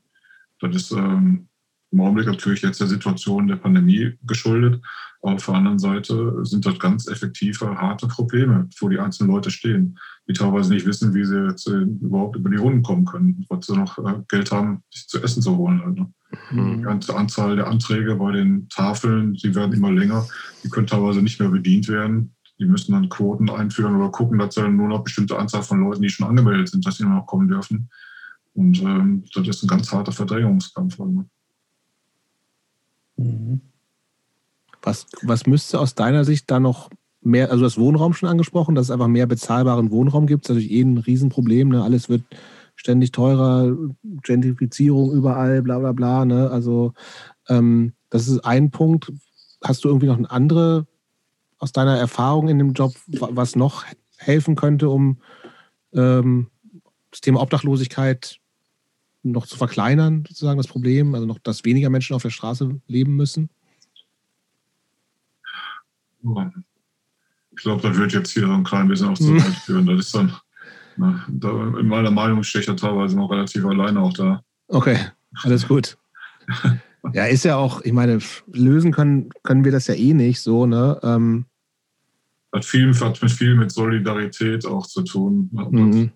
Ne, effektiv andere nicht, nicht einfach in, in abdriften lassen, sich frühzeitiger zu kümmern. Ja, das heißt Aber gibt es denn sowas wie, ähm, was vielleicht nochmal so, so was, was, was Praktischeres ist? Also, also klar, wir sind ja alle keine Politikerinnen und können irgendwie Sachen sofort ändern und das ist die, die, die Mühen der Politik und der Ämter malen ja eh sehr langsam, wie wir alle wissen. Mhm. Ähm, aber was hast du nochmal, also jetzt gerade in, in Bezug auf so Umgang mit, mit Obdachlosen irgendeinen Tipp, wo du sagst, irgendwie so, also hilft es was, Leuten immer einen Euro zuzustecken? Äh, oder was, was ist so, was aus deiner Sicht irgendwie den Leuten wirklich von jedem und jeder Einzelnen helfen kann im, im, im Kontakt, wenn man angesprochen wird oder Leute sitzen sieht irgendwo? Immer davon ausgehen, da ist ein wertvoller Mensch, der vor dir sitzt. Das ist kein Asi, kein Penner, der vor dir ist sondern irgendwie, äh, der ist auch nicht, nicht lästig. Das ist einfach nur, das ist ein Mensch vor dir. Mhm. Und das ist immer so, e-, egal ob das jetzt, ob das jemals Thema Flüchtlinge betrifft oder Obdachlosigkeit oder ne, selbst der Umgang mit irgendwelchen Leuten, die aus der rechten Szene kommt. Ne, ich könnte ihn klar auf die Fresse hauen direkt als Erster, weil er nur strunzendoofe Scheiße raushaut, aber effektiv ist erstmal ein Mensch, der vor mir steht. Ne, und äh, effektiv, äh, wo kann man ansetzen, um das vielleicht das Umdenken ranzukriegen? Und der Umgang, ne, gerade mit den Leuten, die benachteiligt sind in der Gesellschaft, ist ein Punkt.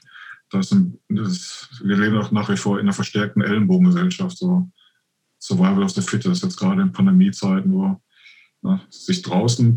Hast du, das, hast du das Gefühl, dass es mehr geworden in den letzten 30 Jahren so? Also mehr, also weniger Solidarität, mehr Ellbogen? Ja, deutlich. Okay. Es gibt nach wie vor ganz viele Leute, die sich auch wunderbar, äh, sag mal, unterstützend verhalten, auch äh, im privaten Bereich immer wieder äh, gute Aktionen machen.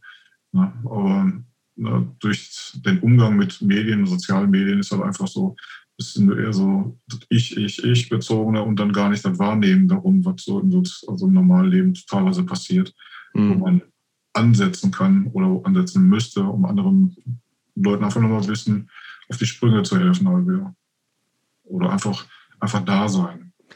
Inwieweit unterscheidet sich deine Arbeit? Du hast gesagt, die Hälfte, Hälfte deines, deines Jobs war so mit äh, Obdachlosen zu äh, arbeiten, die andere Hälfte aber mit Flüchtlings, ja, genau. geflüchteten Menschen. Ne? Mhm. Ähm, ist das quasi die gleiche Arbeit? Und, und weil, wie gesagt, ich habe so das Gefühl, für dich, also steht immer so auch das, das Individuum, der einzelne Mensch im, im Vordergrund. Ähm, aber oder unterscheidet sich die Arbeit, weil die natürlich, weil Menschen mit ganz anderen Geschichten nochmal kommen? Oder ist das für dich eigentlich das Gleiche, weil du hilfst Leuten, die es offensichtlich gerade nicht leicht haben? Eine Flüchtlingsarbeit ist halt eher so, auch äh, helfen den Leuten in, im, im Bürokraten- und Behördendschungel mhm. klarzukommen. Denn äh, klar, wenn man Leistungen erhalten möchte, muss man ganz klar auch äh, Sachen ja. beantragen oder Die ja schon jemand, äh, Muttersprachlerinnen können die ja kaum ausfüllen, die ganzen Scheiß da, ne? Ich sag dir. Ja. Und äh, dementsprechend einfach vermitteln, da zu sein, zu gucken, dass äh, der Einstieg in unsere Gesellschaft möglich ist. Und man daran scheitern auch ganz viele Obdachlose, weil sie nicht wissen, äh, was sind jetzt schon wieder für Briefe, was ist jetzt schon wieder für ein Folgeantrag, was soll das denn alles halt? Ne? Mhm. Da ist schon eine sehr starke Überschneidung, äh, inhaltlich auf jeden Fall. Mhm. Ähm, Im Umgang mit den Flüchtlingen, die kommen im Zweifel ja auch aus Kulturkreisen, die sehr unterschiedlich ist äh, zu unserem. Inwieweit, ähm, inwieweit musst du da auch selber praktisch äh, oder an dir arbeiten, um Dinge zu verstehen oder Sachen die erst drauf schaffen, um, um so hinter die Kulissen des Menschen auch schauen zu können? Ähm, ich habe da eigentlich überhaupt keine kulturellen oder, oder irgendwie Einschränkungen. Durch die lange Zeit der Arbeit über Friedensdorf, wo ganz verschiedene, viele Kulturen da waren. Ähm, vielleicht muss ich ein bisschen ausholen. Ich bin von Kindheit an aufgewachsen, ganz normal mit äh, ausländischen Kindern in meiner direkten Umgebung. Und daher habe ich überhaupt keine Berührungsängste davon. Sich eindenken in bestimmte Kulturkreise ist schon hilfreich, aber effektiv hilft das nicht weiter. Du musst ja gucken, die Menschen müssen ja äh, hier versuchen klarzukommen. Und dementsprechend ist das eher so praktisch unterstützend für, für die Menschen da sein, damit sie hier klarkommen können. Das ist so der, für mich eigentlich so der Kernpunkt. Halt. Mhm. Rücksichtnahme auf bestimmte Hintergrund, äh, klar, gehört zu jedem Kultur mit dazu. Aber auf der anderen Seite, na, wie wird es im Endeffekt, wenn wir irgendwo im Urlaub sind und jemand sagt, ich komme aus Ostfriesland, äh, würden die dann irgendwie, wie würde da jemand auf denjenigen ein, die Kultur im Hintergrund betrachten wollen? Halt, ne? Das ist mhm. geschlossen, mal so doof, doof gesagt halt. Ne? Dementsprechend sage ich da, dass das war. Ähm, ist weniger ein Problem, immer nur die Kultur des anderen Landes zu berücksichtigen, sondern eher den Menschen zu sehen in der Situation, es liegt ein Problem an, wie kann ich ihm helfen? Mhm. mhm. Ähm, jetzt sagst du gerade was, wie kann ich dem helfen? Ähm, vielleicht kommen wir jetzt mal zu dem Thema, ähm, bei dem du mal richtig, richtig, richtig viel Hilfe brauchtest. Ähm, Im Jahr 2019 ähm, bist du an Krebs erkrankt. Und ja. du hast unter anderem auch, wie du im, im Vorwort zu, dem, zu der neuen Ausgabe vom Network of Friends Buch geschrieben hast, du hast das auch unter anderem deshalb gemacht, damit was von dir bleibt. Hm? Eben, das war klar. Ähm, die Diagnose war nicht so schön gewesen. Speiseröhrenkrebs, neun Zentimeter lang. Und direkt nach der ersten Diagnose, als ich dann aus der Narkose wach wurde, sah ich dann nur wieder Professor meine Frau in den Armen an und dann nur mit dem Kopf schüttelte nach dem Motto, tja, das war, das tut mir leid halt so. Krass. Das war dann irgendwie, von dem Zeitpunkt war fast drei Wochen lang, bis es dann endlich dann mit der Chemotherapie begann. Und drei Wochen lang im Endeffekt, klar, ne, macht Gedanken zu machen, eigentlich nicht wissen, ja, wartet jetzt, ist, ist es bald vorbei. es ist dann ist man so hoch und runter gewesen, sich schon Gedanken zu machen, ja, das war halt. Das Leben ist dann mal zu Ende, ne? kann man nicht ändern. Und äh, wie, wie, wie, kam, wie, wie, wie kam es denn überhaupt so? Ich muss mal ganz doof fragen, hast du, wenn du sagst, im Hals, hast du irgendwann Schluckbeschwerden gehabt und so? Ja, also, vollkommen, also Schluckbeschwerden. Ich konnte nicht mehr richtig schlucken. Der Tumor war so groß gewesen, dass also kaum noch was runterging. Und ähm, dementsprechend, klar, ich hatte erst gedacht, es könnte vielleicht ein Magengeschwür sein oder so, nach dem Motto, viel Arbeit, viel Stress. So, aber dann war halt schon mal der ersten Diagnostik war es zu sehen, dass das irgendwie doch ein ziemlich großer Tumorbereich war. Aber ich habe dann trotzdem sehr viel Glück gehabt. Und Onkologen gefunden, die Behandlung wurde durchgeführt, die Chemotherapie. Und äh, dann noch einen sehr fähigen Operateur gefunden, der operiert hat. Hätte ich dann vorgewusst, welchen Ausmaß die Operation hat oder was alles damit dranhängt, hätte ich wahrscheinlich äh, vor den Arsch eingekniffen und gesagt, nee, mache ich nicht halt so. Ne?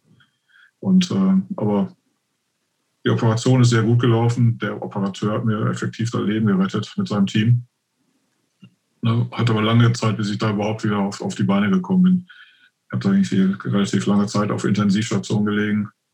Drei Wochen lang komplett nur im Bett gelegen, weil ich mich überhaupt nicht bewegen konnte. Und als ich dann wieder aufstehen konnte, musste ich dann auch überhaupt erstmal lernen, überhaupt wieder äh, laufen. Ja, wie ein kleines Kind. Ja, wie so ein kleines Kind muss ich erstmal laufen lernen, kacken lernen. Und äh, dementsprechend war das eine scheiß Zeit gewesen. Auf der einen Seite habe ich dann irgendwie, meine Frau war jeden Tag bei mir gewesen, aber auch so die Rückmeldung von vielen Freunden aus der Punkrock-Szene, das war für mich irgendwie äh, eine sehr große Motivation. Also ich habe regelmäßig Leute zu Besuch gehabt, Leute, die sind auch aus Bremen oder von weit her bis nach Duisburg gefahren, im Krankenhaus, wo ich war. Und einfach, äh, das war eine tolle Unterstützung gewesen, halt, ne, die sich dann gemeldet haben per E-Mail und äh, also jeden Tag war meine Frau dann da, hat mir auf dem Handy dann gezeigt, wer sich dann gemeldet hat, vorgelesen, weil ich meistens zu schwach war, das irgendwie selber noch zu lesen. Und, Aber das heißt, äh, es war wirklich lange Zeit, wo gar nicht klar war, wie lange du das noch überlebst. Nee, lange Zeit nicht. Da war immer nur die Hoffnung. Chemotherapie der lief ja über drei Monate. Ne? Mhm. Und ähm, aber äh, das Operieren, da muss ja auch feststellen, ne, sind Metastasen da. Mhm. Wie weit ist das ausgeprägt? Halt? Wie, wie schnell ging es denn überhaupt von der, von der Diagnose, das ist Krebs, ne? es ist nicht irgendein Magengeschwür, sondern das ist was ganz Ernstes, mhm. bis dann tatsächlich diese Operation durchgeführt werden konnte? Reden wir da jetzt von Tagen, Wochen oder wie, wie lange hat das Monat. gedauert? Ja, also Monate. Monate. Also im Februar war es gewesen, dass das diagnostiziert worden ist. Äh, Mitte Februar, Ende, also Ende Februar war dann die Chemotherapie angefangen. Und äh, die Chemotherapie gegen Mai, da musste ein Monat zwischendurch Pause sein, damit der Körper sich wieder ein bisschen erholen kann. Und dann war im, im Juni, Mitte Juni ist dann operiert worden. Und dann war ich dann insgesamt äh, fünf Wochen im Krankenhaus. Mhm. Und dann und, direkt ja. Und ähm, wie, also ich hatte dir auch schon ähm, im Vorfeld geschrieben, ich habe ja selber auch eine Nahtoderfahrung gehabt und ähm, war selber auch irgendwie dem Ereignis gehabt, wo ich dem Tod deutlich näher war als dem Leben. Ähm, wie war das für dich? Also ich habe da auch dann so richtig existenzielle Angst gehabt. Äh, Krebs ist zwar ja heutzutage, sagt man, deutlich besser auch behandelbar, als es das vielleicht vor 20, 30, 40 Jahren noch war. Trotzdem ist Krebs ja auch heute noch eine eine richtig beschissene Krankheit, ne? Denn weil, weil man irgendwie sich ja irgendwie nie so richtig sicher sein kann. Also selbst wenn man sie dann so wegkriegt, es gibt ja ganz viele Beispiele, wo es dann irgendwie wiedergekommen ist und so. Also man, man hat ja nicht so richtig die Heilung, wo man sagen kann, irgendwie, ich muss da jetzt nicht mal dran denken. Wie, wie, wie, wie existenziell waren da die Ängste oder hast du da immer das Positive gesehen und aufs Gute gehofft. Klar, zwar, wie soll ich sagen, es gibt in der Psychologie den Begriff radikale Akzeptanz. Was, was hilft mir das? Dass ich jetzt übergreine, was wäre, wenn, wenn überhaupt, überlebe ich das oder nicht. Ich kann nur den nächsten Schritt immer gucken. Das ist so, wie es ist. Wie muss gemacht werden, was gemacht werden muss. Und dann schaue ich Schritt für Schritt weiter, wie es weitergeht. Also keine Zukunftsängste mehr. Ich habe mich ähm, das war, ich muss kurz ausholen, ähnliche Situation 2011 gehabt mit, mit in, Afghanistan, mit Kabul.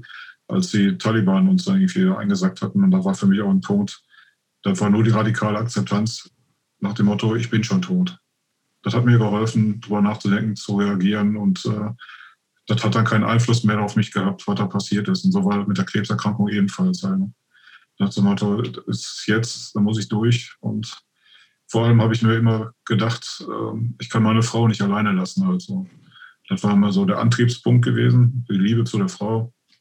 Auf der anderen Seite die sehr gute Unterstützung von vielen Leuten, die mir sehr viel und eng bedeuten aus der Punk-Szene, die sich regelmäßig da gemeldet haben. Und ja, dieses bis heute habe ich verdammt viel Glück gehabt. Also ich habe keinerlei Metastasen bis jetzt, was ungewöhnlich ist. Das ist ja auch nicht lange her. Ne? Ich meine, wir sprechen, wir sind, das ist vor zwei Jahren gewesen. Ne? Also, ja. Also im Moment, also da, davon ist jetzt nichts mehr akut. Also du musst, musst du noch Medikamente nehmen, irgendwas, oder ist es einfach jetzt nee, also im Moment ein Kapitel, was gewesen ist und klar weiß man nie, wann, wie was wiederkommt, aber. Nö, aber es kann jederzeit kann was sein. Klar. Blöd ist natürlich, ich habe auch irgendwie ein Stück weit äh, gesundheitlich ein bisschen wie auf der Überholspurbahn gelebt, nach dem Motto viel saufen, viel fressen, mhm. vollkommen Übergewicht halt. Und äh, dementsprechend habe ich äh, ein paar Erkrankungen, die nebenbei laufen, neben Krebs, die nicht zu unterschätzen sind. Halt, ne? Schlaganfall gefährdet, Herzinfarkt gefährdet halt und äh, dementsprechend ist es schon gut, mal ein bisschen gesünder zu leben, was ich ja jetzt auch mache. Halt. Machst du auch tatsächlich? Okay. Ja deutlich. Und so Was hast du da geändert in deiner Lebensführung oder Lebenswandel, Ernährung? Oder ja, kann man das nicht so punktuell sagen? Ja, es ist einfach so, das, äh, anders essen, gesünder essen, vor allem sich nicht mehr jedes Wochenende zuschütten halt so. Ne? Das war nach dem Motto, ist ich jetzt nicht so exzessiv, ich bin ja jetzt, jetzt nichts wie bei Poisonert hier im Stil halt. Aber äh, ja, war schon ganz, hat geschmeckt, ne? Mhm. Aber harte Drogen, also höre ich nee, so raus, haben bei dir nie eine Rolle gespielt. Ich habe ne? auch, auch nie geraucht in der Hinsicht. Halt. Okay. Das war ganz gut gewesen. Und äh, ich möchte das Glück einfach nicht normal provozieren. Halt. Ja, gut, mit Saufen kann man ja genug ja, sicher, klar. anrichten. So. Und, äh, das heißt, du hast dem so komplett abgeschworen oder das jetzt deutlich reduziert? Deutlich reduziert. Aber moderatorer Umgang mit allem ja, komplett halt so. Ne? Das Einzige, was noch nicht fehlt, äh, was immer noch fehlt, ist natürlich irgendwo mehr Bewegung wäre gut. Aber das ist dann effektiv, ähm, ja, durch die Polyneuropathie, die ist bei mir sehr ausgeprägt, also Nervenstörungen in den Händen und Füßen. Okay. Also einfach das, äh, beim, beim Laufen, die Füße sind taub und beim Laufen schmerzt mir. Und wenn ich längere Zeit laufe, so mehr als einen Kilometer, dann ist das eigentlich so, da sitze ich abends und kann mir erst ein paar Schmerztabletten einpfeifen. Das hat aber nichts mit der Krebserkrankung zu tun. Mit der Chemotherapie. Ah, echt? Okay. Aha. Durch die Chemotherapie werden Nervenstränge, Nervenenden werden da geschädigt. Ja, bei mir war also, ne, auf einer Seite ist die Polyneuropathie in den Händen und Füßen und auf der anderen Seite dann irgendwie die Fehlbildung von Fußnägeln, die einfach irgendwie scheiße falsch wachsen, ah. als auch der äh, Zahnstatus ich habe äh, vorher immer gutes Gebiss gehabt und nach der Chemotherapie in der Folge habe ich jetzt äh, sechs Zähne und äh, mussten gemacht werden und drei neue Brücken halt. Ne? Ach du Kacke, ja, stimmt, ja. Also das war alles so über Monate hinweg ist das immer wieder. Ja. Irgendwas ist dann immer. Immer, irgendwann ist immer. Irgendwann also alte immer. Männer erzählen nicht mehr vom Krieg, sondern nur noch über Wehwehchen halt. Ja, okay, GBH, I'm a sick boy. aber in, in, in, in, in, Anbetracht dessen, was du ja praktisch dahinter dir gelassen hast, würde man doch sagen, das ist äh, das geringere Übel, oder? Ja, definitiv. Äh, leben oder sterben halt. Ne? Alles so. Dementsprechend auch so, als ich gerade in der, nochmal kurz zurückzukommen, als ich dann auf der Intensivstation lag, in der, im Koma, ähm, ich war zwar also im Tiefschlaf gelegt, aber trotzdem war irgendwie das äh, denken wir trotzdem an. Ich habe gemerkt, dass irgendwas nicht stimmt. Boah, ich, äh, ich, ich erzähle mir nicht davon. Ich habe das, hab das zehn Tage gehabt. Ich lag zehn Tage im, im Koma. Und was ich in diesen zehn Tagen praktisch mental durchgemacht habe, ist das Grauen auf Erden. Eben, das ist so, sich dagegen sträuben. Ich merke, ich muss dagegen kämpfen. Das scheiß weiße Licht am Ende des, des, äh, ja. vor, vor dem weißen Auge ablief. Nach dem Motto, nicht gehen lassen, weil dann dann ist es vorbei halt so. Ne? Sobald ich irgendwie vom der Geist irgendwie gedacht hatte, wird immer das Gegenhalten, Gegenhalten, Gegenhalten. Und, ja, die die, die äh, Intensivarzt meinte später, man hat da deutlich auch an den Werten gelesen, gesehen halt. Ne? So Hirnströmungen oder sowas, Hirnaktivitäten. Ja, Aktivitäten, Blutdruck halt, das Gegenarbeiten, das überleben wollen halt. Mir, mir, wurde das erklärt, dass im, im künstlichen Koma, dass man quasi nur so relativ kurz unter die Oberfläche gelegt wird. Das ja. heißt, ähm, man ist nicht so richtig tief irgendwo ähm, sediert, sondern man nimmt schon auch noch wahr, was, also im Unterbewusstsein, was mit einem passiert. Und ja. genau diese Wahrnehmung äh, fließen dann ein in deine mentale, äh, in, in, in deine aktuellen Albträume, die du dann so durchlebst. Ja, kann ich bestätigen. Ah. Das war ja blöde Zeit, aber besser leben als sterben. Absolut. Aber wie gesagt, das andere Positive war ja tatsächlich, dass du dann in der, also das ja für dich so ein bisschen Anlass und auch die Zeit dann wahrscheinlich gewesen ist, weil du krankgeschrieben warst, dich nochmal an diese Neuauflage von Network of Friends zu setzen, ja. ne? Also da muss ich natürlich jetzt äh, meinen sehr guten Freund Henning Henning. da ins Spiel bringen. Also das war, äh, wir kennen uns seit Anfang der 80er Jahre aus dem Zeitpunkt, wo er Anti-System-Fencing gemacht hat in Kiel und Sänger auch von den Scapegoats war. Und Tiny und, Giants auch, ne? Auch das noch. Ja. Und, und er hat auch zwischenzeitlich auch nochmal bei Erosion aus Hamburg gesungen. Ach ja. Allerdings gab es da keine, keine Plattenaufnahme mit ihm. Aber Henning war jemals, äh, der hat so gedacht, wie, er hat überlegt, wie kann er mich unterstützen? Und ich hatte vorher schon mal gesprochen, ich würde mich darüber freuen, wenn mein Buch nochmal als Neuauflage herauskommen würde. Und Henning ist ja, sagen wir mal, professioneller Grafiker und hat auch ein eigenes Soundstudio zu Hause. Und dementsprechend kam so die Idee, komm, dann machen wir das doch mal. Ne? Ich muss dazu sagen, das Buch ist 2011 die erste Version rausgekommen beim Verlag Salon Alter Hammer in Duisburg. Und zu dem damaligen Zeitpunkt war ich bis heute noch sehr zufrieden mit dem, mit dem Buch. So wie ja, aber das ist, ein Quant, so das ist ein Quantensprung, finde ich. Ja. Also. Klar, wenn man das heute sieht, ist es auch ja. ganz anders halt. Ne? Aber im Effektiv war das so, ja, ich hätte das gerne nochmal neu gemacht und Henning sagte, komm, wir machen das so, wie wir Bock haben. Und ähm, ich hatte in den ganzen Jahren zuletzt auch immer wieder noch äh, äh erweiterte Artikel für das englische Hardcore-Fanzine mhm. geschrieben. In, meinem, in der ersten Frage meines Buches war pro Land so maximal drei bis vier Bands erwähnt worden. Mhm. Für die erste Auflage des Buches hat das vollkommen ausgereicht. Aber äh, wir wissen ja selber, aus jedem Land in Europa kamen verdammt viele gute Bands. Und so hatte ich dann in den einzelnen Hardcore-Artikeln, zum Beispiel über Norwegen, äh, Schweden, Italien, äh, noch eine Vielzahl von, von Bands interviewt. Und das war die Grundlage, diese Interviews alle nochmal zusammenzufügen. Also insgesamt, die Neuauflage hat 40 neue Interviews mehr als das Originale. Und, glaube ich, die 230 Seiten war die Erstauflage und jetzt war das 436. Ja, und viel mehr Bilder, sieht natürlich auch ja. viel ansprechender aus und so, ne? Also, mhm. das ist schon, ich, ich, ich hatte das, mir das, die Erstauflage auch besorgt fand ich auch gut und spannend, ne? Also, weil ich ja auch so ein bisschen, das, also so ähnlich, ja auch, du hast ja auch viel so mit, mit, diesem Oral History, Leute erzählen einfach, ist jetzt nicht irgendwie so, äh, du hast irgendwie das aus deiner Sicht oder noch mit reingeschrieben, sondern es ist alles ja irgendwie, die Leute erzählen ähm, und du nimmst Teile davon einfach, packst sie zusammen. Mhm. Ähm, das fand ich schon damals total gut, aber ähm, jetzt die Neuauflage ist wirklich nochmal, also das ist tatsächlich auch nochmal von mir Empfehlung an, an alle, die hier zuhören, sich das Ding noch zu besorgen, weil das sieht wirklich super aus und ist viel mehr Infos drin. Ähm, es ist wirklich, äh, wer sich für Punk und Hardcore äh, in den 80ern ja. in Europa interessiert, also äh, Pflicht auf jeden Fall so. Ja, und das ging mir effektiv ja auch darum, dass man, äh, dass ich das dokumentieren wollte, mhm. was gewesen ist. Ich habe mir sogar mit Widmung gekriegt, lag es bei mir unterm Weihnachtsbaum. Ja.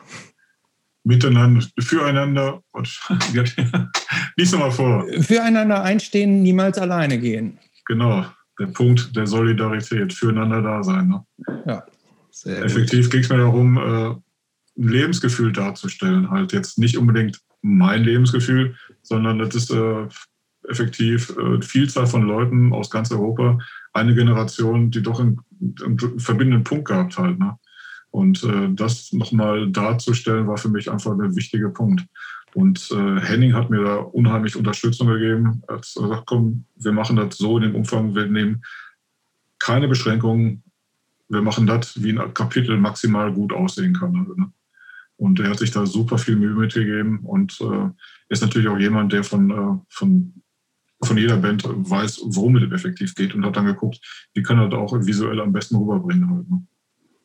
Sag mal, also was ähm, ich mich bei so einem, also jetzt gar nicht unbedingt bei dem Buch gefragt habe, sondern so allgemein. Ich, ich habe auch mitgekriegt, es gab auch eine, ähm, also unter dem gleichen Titel so eine Ausstellung über ähm, Punk in Norwegen, ja, wo genau. du nochmal eingeladen wurdest. So ähm, dieses ganze Thema, also ist das geht ja schon und wir sind da glaube ich auch nicht so ganz frei von mit dem Podcast. Es geht ja schon also wie viel geht eigentlich von so einem Punk-Spirit verloren, wenn man immer im Nachhinein ähm, auf die Sachen guckt, weil das ja auch schon viel mit so einem früher war alles besser Habitus oft zu tun hat oder gleichzeitig halt gerade wenn es halt so, ich meine, wenn Leute aus der Szene die Sachen nochmal so Revue passieren lassen. Finde ich, also wie gesagt, ich habe überhaupt nichts gegen, so finde das total super und, und richtig und wichtig. Wir machen das ja hier auch. Ähm, aber wenn es dann sozusagen auch noch in, in andere, ähm, ja, wenn es so eine Musealisierung ist, so, dann, dann habe ich schon manchmal das Gefühl, das ist irgendwie auch so ganz unpunk. Und das ist ja. irgendwie, irgendwie finde ich es auch kacke. Hast du irgendwie auch solche Gedanken? Ähm, wenn ich mir manche Bücher angucke, wo das ausgearbeitet wurde, sehe ich das auch so. Das ist so, wenn eine Lederjacke fotografiert wurde. Hm, mhm. ja. Effektiv ging es darum, also ich hatte den Anlass ne, äh, darzustellen, das, was heute effektiv an Vielfalt an Szene zur Verfügung steht, heutzutage noch, also vor Pandemiezeiten, äh, hat irgendwie sich entwickelt. Und äh, zu zeigen, wo die Entwicklung ihren Anfang hatte. Ich habe am Anfang in der ersten Ausgabe des Buches auch fast ausschließlich nur Leute interviewt, die auf irgendeine Art und Weise immer noch aktiv sind. Mhm. Die äh, damals in Bands waren und heutzutage Labels, äh, Tourbooking machen, Konzertveranstaltungen, Labels betreiben, auf unterschiedlichste Art und Weise. Ne? Ähm, zu zeigen, wie ist die Entwicklung gewesen, ein Stück weit. Es geht äh, so praktisch eine Kultur, die nicht dokumentiert ist, wird irgendwann in Vergessenheit geraten. Halt, ne? Und äh, unsere Kultur, also die Art und Weise von Do-it-yourself und, und äh, die ganzen Jutzi-Konzerten, die damals gab, ist schon ein ganz anderer Unterschied, als es in anderen Ländern, ob das jetzt England oder in, in Amerika ist. Das hat ja einen Grund, warum, weshalb so viele Bands aus Amerika und England hier auf Tour kamen.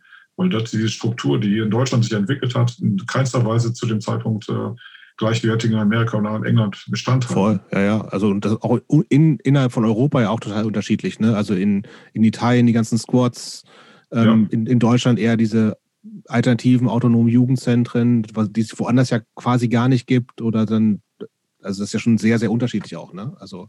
Ja, und effektiv, das war für mich mal anders gewesen, hat noch zu zeigen, wie ist in der Entwicklung gewesen und ähm, aber wo ich auch immer wieder darauf hinweise, Ne? Wir leben eben jetzt. Und das, was jetzt passiert, ist das Wichtige. Sich ja. darum zu kümmern, dass das weiter auch von, von uh, weiterläuft. Es gibt so viele klasse, gute, aktuelle Bands. Uh, ne? Dementsprechend kommen wir auch noch, kommen wir auch noch zu. kommen wir auch noch zu. Ähm, hast du eigentlich bei ähm, alle Leute, die du auch schon in der ersten Ausgabe ansprech, angesprochen hast, haben alle auch Bock gehabt, äh, Interviews zu geben? Oder gab es auch Leute, die gesagt haben, ey, lass mich mit dem Scheiß in Ruhe? Ähm, sag mal, ja, um Update zu kriegen, auf jeden Fall. Also mhm. die Texte so von 2011, die in dem Buch sind ja meistens immer noch aktuell, weil es halt immer noch die Geschichte ist halt. Ne? Mhm. Ähm, aber sag mal, für das Update, was wurde aus den Leuten, das habe ich dann ganz massiv dann auf, aufgearbeitet. Es waren ein paar dabei, die dann, ja, ein paar wenige, die dann sagten, nee, die nicht wollten, ein paar, die halt einfach zeitlich verpennt haben. Und die meisten waren direkt von vornherein da, ja, machen wir. Aber das sind dann auch viele Leute, mit denen ich eh privat auch immer noch einen guten Kontakt habe, halt, ne? worauf ich mich darauf verlassen konnte, dass sie sich auch dann melden halt. Was sagst du eigentlich sozusagen jetzt auch als jemand, der lange dabei ist und, und so ein bisschen auch so quasi ja Chronist der zumindest europäischen Szene bist, aber auch dich auch weltweit auskennst, also zu dieser Thematik, ähm, warum sind eigentlich, waren vielleicht mehr oder sind auch immer noch so viel mehr Männer als Frauen aktiv? Und siehst du dass äh, jetzt war das Anfang der 80er ein anderes Verhältnis, als es jetzt ist, wie du das jetzt erlebst. Also dieses ganze Thema, ähm, wie aktiv äh, sind Frauen auf Bühnen oder so sichtbar aktiv, weil das ja auch deutlich weniger tatsächlicher ist. Ne? Also auch die Protagonisten, sage ich jetzt bewusst, die bei äh, im Buch sind, ähm, sind ja zum großen Teil auch männlich bei dir. Ja, genau. Das war. Ähm, Aber du also das, das ist ja auch Thema im Buch, um das also das, das, da geht es ja auch drum, ne? Ja. Effektiv ist so der Anteil der Frauen in der äh, Szene immer ein Stück weit geringer gewesen. Ähm, ich finde das von Anfang an, also mir geht es immer darum, dass die Frauen gleichwertig praktisch äh, wahrgenommen werden. Und ich hatte gerade auch versucht, für das Buch nochmal noch mehr Stimmen zu bekommen und habe gemerkt, dass ich da Probleme hatte, dann auch, äh, auch Frauen zu überzeugen, Interviews zu machen. Also ich, ich hätte mir gewünscht, es wären wesentlich mehr Frauen mit dabei gewesen noch. Mhm. Und ähm, schade eigentlich so. Aber hast du das Gefühl, das war, das war früher anders und, und oder ist es oder hat, hat sich in, in, in Bezug auf diese Thematik eigentlich gar nichts geändert? Weil du bist ja immer noch sehr aktiv, also jetzt Prä-Pandemie-Zeit immer noch irgendwie auf Konzerten und siehst viele so, Bands und. Gerade in der internationalen Punk-Szene finde ich schon, dass wesentlich mehr Frauen in Bands auch aktiv sind. Und äh, es gibt so viele interessante, gute Bands, so, wenn man sich darum kümmert und praktisch ein bisschen up to date bleibt was so aktuelle Bands aus Amerika, aus der ganzen Welt betrifft, aber effektiv, sind wesentlich mehr Frauen, die ich da wahrnehme. Das finde ich eine total gute Entwicklung halt auch halt. Mhm. Kannst du da spontan äh, so Bands nennen, die dir einfallen, wo du sagen würdest, das ist eine, eine top aktuelle Band irgendwie oder eine gute aktuelle Band, wo Frauen eine Rolle spielen? Oder fällt dir jetzt so spontan nichts an, was man jetzt so weitergeben könnte? Ähm, doch, ich habe sie zu viele nah, zu viele nah. nee. Ähm, ich hatte mir vorgestern erst noch ähm, mich quer durch meine äh, Playlist geguckt. Da waren bestimmt an, an, die 70, 80 Bands, wo ganz viele ähm, sag mal, Sachen, die mir total gut gefallen haben. Gerade aus Schweden, so mit ein bisschen melodischen Sachen, Terrible Feelings, Algorithm, mhm. äh, von der Ingrid. Das mhm. sind so einfach äh, tolle Bands, aber im Hardcore-Bereich ja, ähm, gibt's aus, aus Frankreich gibt es, äh, gab es hier, hier Yoka-La-Fraktion, ist auch schon wieder ein paar Jährchen. Ja, ein paar Jährchen, ja. Hm. Okay. Ähm, Thema Frauen, du hast es eben erwähnt, dass ähm, du deine Frau in Australien geheiratet hast. Du hast irgendwie auf deiner Facebook-Seite hast du vor kurzem postet, dass ihr silberne Hochzeit vor kurzem gefeiert habt. Also ihr jo. seid 25 Jahre ähm, verheiratet. Äh, auch eben als du über deine ähm, Zeit im Krankenhaus berichtet hast, hast du gesagt, die Frau war jeden Tag da und du konntest einfach nicht sterben, weil du musst dich ja um sie kümmern. Ähm, also vermutlich ist die Frage fast überflüssig, aber dieses Vierteljahrhundert mit einer Frau, was bedeutet dir diese Beziehung? Alles. Alles. Alles. Das ist also das Beste, was mir in meinem Leben überhaupt passieren konnte. Äh, Birgit sagte auch vorhin nochmal, oder äh, im Zusammenhang gerade mit, mit der Silberhochzeit, also sie hat mich gesehen und dachte, ja, da ist er ja. Ne? Das ist so praktisch so äh, links, rechts nochmal über jemand anders nachdenken, hat sich nie, nie ergeben halt. Aber wir genau wussten, das ist so ein sehr symbiotisches ähm, so ein Verhältnis, was sich da entwickelt hat über die ganzen Jahrzehnte hinweg halt. Ne? Und ich hatte sie kennenge kennengelernt äh, da hat sie damals auch schon äh, die ersten Punkbands, auch so Konzerte auch besucht. Bad Brains, Bad Religion, Ende der 80er Jahre hat sie dann auch schon alles gesehen gehabt.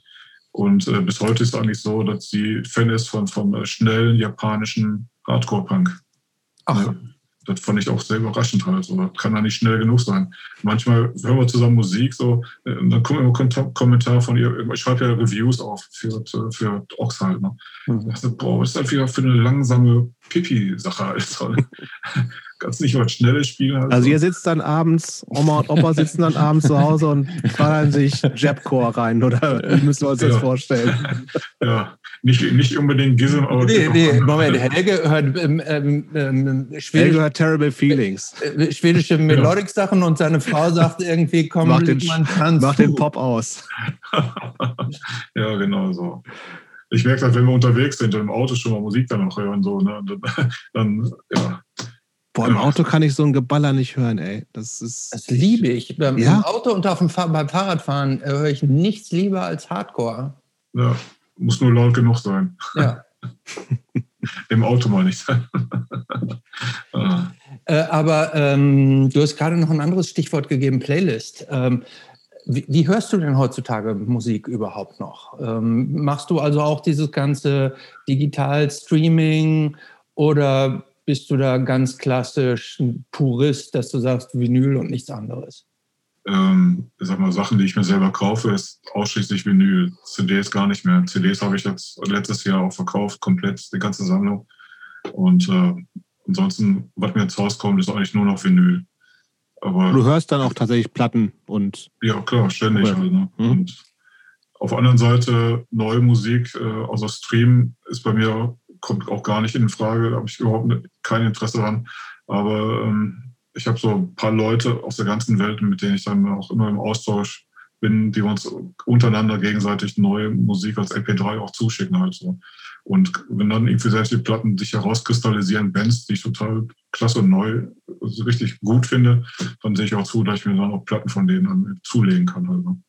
Und gerade was an neuen Bands äh, ist, ich lese regelmäßig immer noch die, die Homepage von Maximum Rock'n'Roll Reviews, die reingehen, um einfach informiert zu sein über die neuen Sachen, die sie entwickeln. Und einfach sind so viele tolle und spannende Bands, aktuelle Bands dabei. Das ist so. Ja. Ja, Christoph, Christoph hat hier eine schöne Frage aufgeschrieben, Frage 26. Also wir sind, wir haben, haben immer einen Haufen Fragen vorbereitet, aber äh, stellen meistens gefühlt drei Viertel überhaupt nicht, weil sich das Gespräch dann alles entwickelt. Aber ich finde die hier gut, weil die auch gerade passt. Also Frage 26 unserer äh, äh, Fragenliste lautet: Jemand hat die letzten fünf Jahre Hardcore verschlafen. Welche Platten slash Bands muss er aus deiner Sicht hören, um die Lücke zu schließen?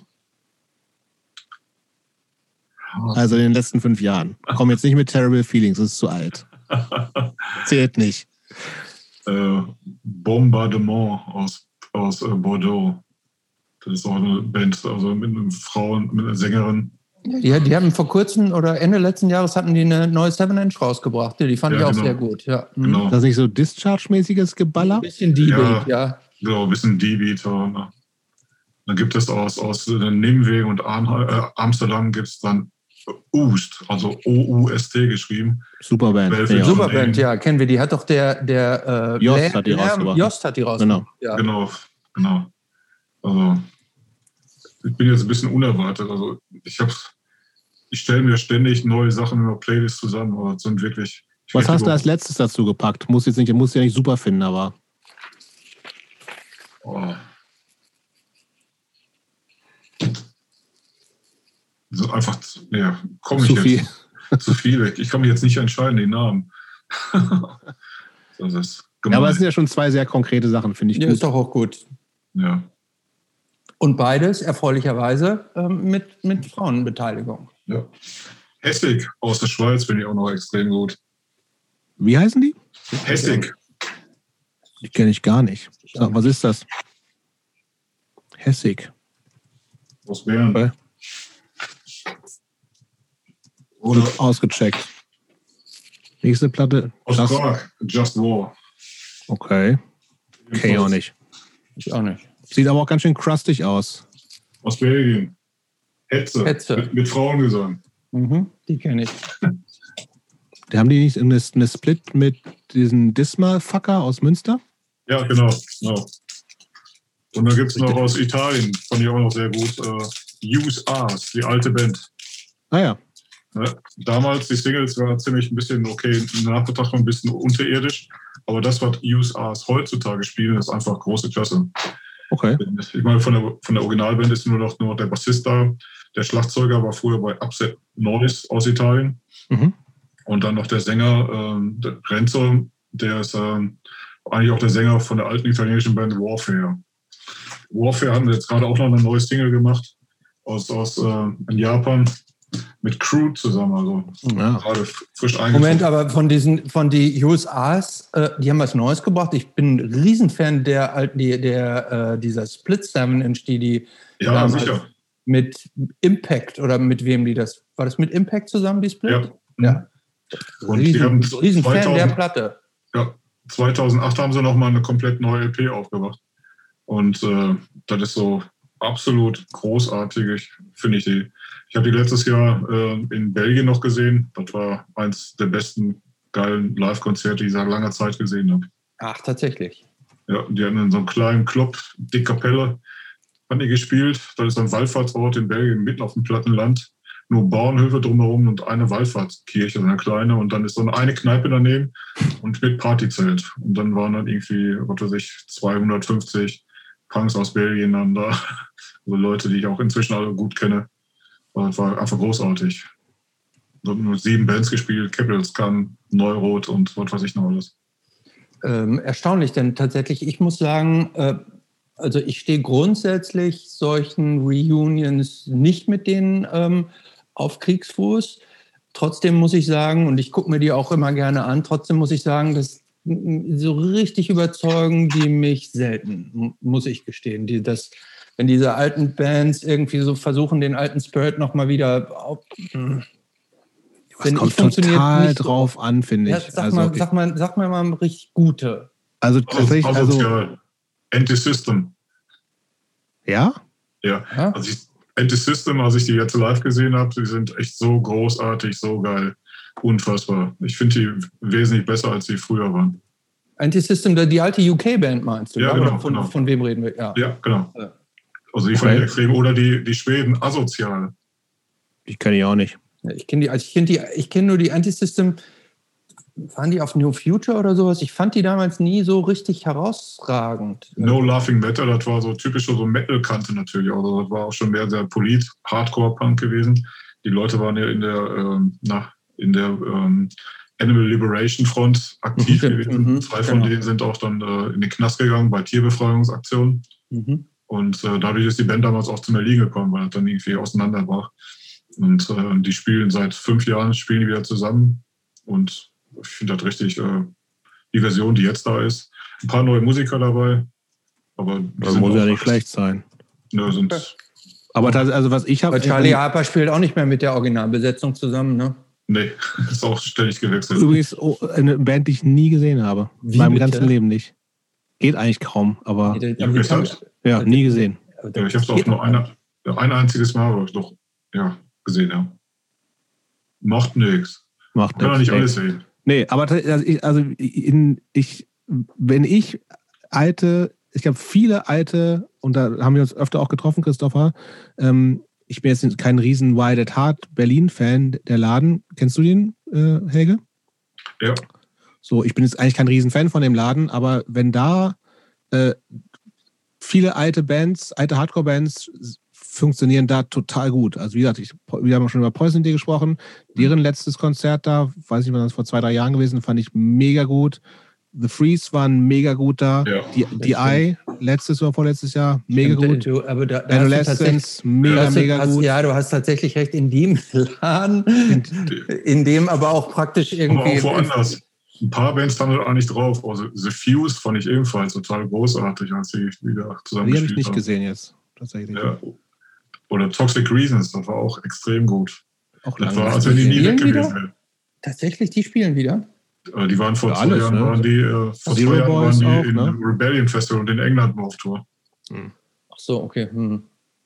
Aber bist, ist das auch sowas, wo du hingehst, so Rebellion Festival und so? Schon. Ich war noch nie da. Ich will da so gerne mal mich, Früher habe ich mich immer total geweigert. Also ich fand halt immer so eine Altherrenveranstaltung. Ist es aber auch, oder? Danke, ich gehe auch hin. Ne? ja, du bist ja auch ein alter Herr, was willst du machen? Also, Entschuldigung, Jahrgang 65. nee, effektiv, ähm, es ist so eine Generationssache. Natürlich am Anfang war es so für die 77er und UK 82 Bands halt. Ne? Mhm. Aber inzwischen sind da viele Bands, die spielen, die eigentlich auch, so wir jetzt aus, aus unserer Generation da sind, auch die ganzen Hardcore-Punk-Bands halt. Ne? Mhm. Also Leute, mit denen ich eh auf den ganzen Also klar, um, zu, um Leute zu treffen, glaube ich, ja. ja. super, ne? Klar. Aber sag mal, wenn es aus, aus, aus, aus unserer Generation mhm. der Musik, also wo er schon wieder Richtung Hardcore-Punk geht, mhm, mhm, dass äh, die Bands halt da inzwischen auch da sind, spielen. Und äh, ich treffe effektiv Leute ja, aus, aus, aus der ganzen Europa und der ganzen Welt halt. Ne? Klar. Dementsprechend ist das für mich immer. Ich, ich wollte da immer mal hin. Ich hatte mal eine Karte, aber war dann, konnte da nicht hin, weil ich im Krankenhaus lag. Ähm, aber äh, du bist da richtig jedes Jahr, oder wie? Nee, nicht jedes Jahr. Ich war auch 2015 erst das erste Mal da. Hm. Und dann äh, jetzt nochmal vier Jahre hintereinander und dann war Krankheit und dann ging nicht. Halt. Hm. Und dann Ausfall. Hm. Mal schauen. Aber, Aber gut, äh, gut, zu wissen, dass du sagst, das lohnt sich. Also äh, ist äh, einfach so, die, die Location ist einfach. Sonst, wenn du auf einem Festival stehst, was hast du da sonst? Also wie üblich hast du dann so eine große Festwiese, manchmal Wiese, manchmal Beton und dann eine Bühne oder zwei. Und äh, viel mehr passiert nicht. Und äh, beim Rebellion Festival hast du einfach deine Veranstaltungshalle, wo fünf, sechs Konzertclubs äh, innerhalb eines Gebäudes drin sind. Aber alles Indoor. Alles, alles Indoor. Manchmal ja, haben wir noch gut. eine Außenbühne, aber dann auch äh, komplett, also mit, mit, äh, mit Bars, Kneipen, äh, was weiß ich. Äh, die haben so großen Saal, wo sie dann, wo nur Künstler ihre ja, Punk-Kunst anbieten. Ah, ja. Oder auch Charlie Harper von UK Subs oder der Dick von Subhumes, der Sänger, auch ihre Ölbilder anbieten. Oder alles, was mit Kunst zu tun hat, wird äh, im Punk-Bereich auch, cool. auch angeboten. Oder Tattoos stechen oder Handlesen, was weiß ich. Also. Und wenn du mal keinen Bock hast, gehst du einfach raus aus dem Laden, 150 Meter weiter stehst du an der See, bis am Meer. Mhm. Und äh, das ist einfach das Urlaub. Mhm. Aber bei Punkrock Bowling warst du nie oder warst du da auch mal? Nee, nee. Das ist, das ist in Las Vegas, dieses Ding, ne? Ja, ja, das ist, ist so ein bisschen das amerikanische Pendant dazu. Ich glaube, von der musikalischen Ausrichtung so ein bisschen anders, aber von, von, der, von der Funktion ist es, glaube ich, ähnlich zu Rebellion. Ja, ähnlich, ja, genau. Mhm. Helge, äh, äh, fünf, fünf Bands für die Ewigkeit. Für mich persönlich Crucifix, Neurot, Maquiladoras, Anti-System,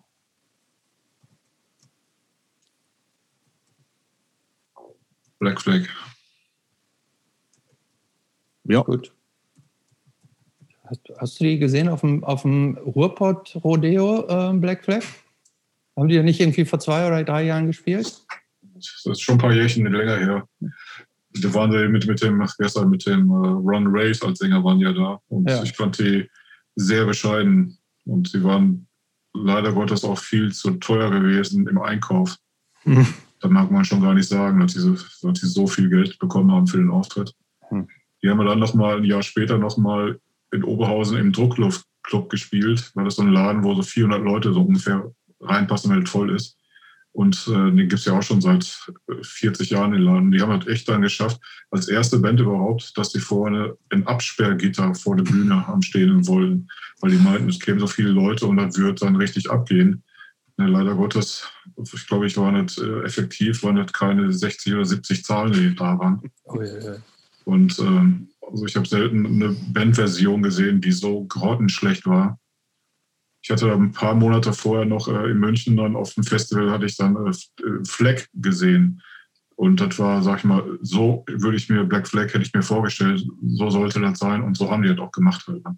Mhm. Das war eine saugeile Veranstaltung, einfach totale Freude, das gesehen zu haben. Halt. Ne? Mhm. Aber sag mal, die Version in der Form äh, fand ich dann mit Greg Ginn fand ich sehr bedauernswert. Mhm. Ja, das, über den gibt es, glaube ich, auch genug Stories, wie crazy der inzwischen ist. Ja, und, äh, gut. Muss er äh, klarkommen. Ja, auf jeden Fall. Ähm, ich würde schon die letzte Frage stellen, fast letzte Frage. Das ist auch eine, eine der Standardfragen. Ähm, was würde der äh, 16-jährige Helge über den Helge von heute denken?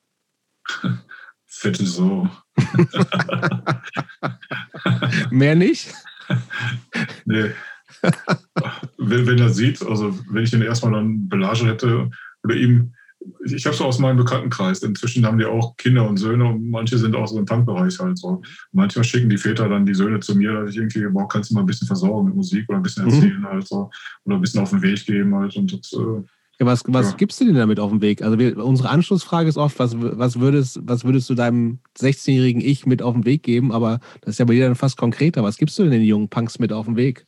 Ja, was, macht das, was macht denn Opa Punk dann? Was sagt ja. er dann?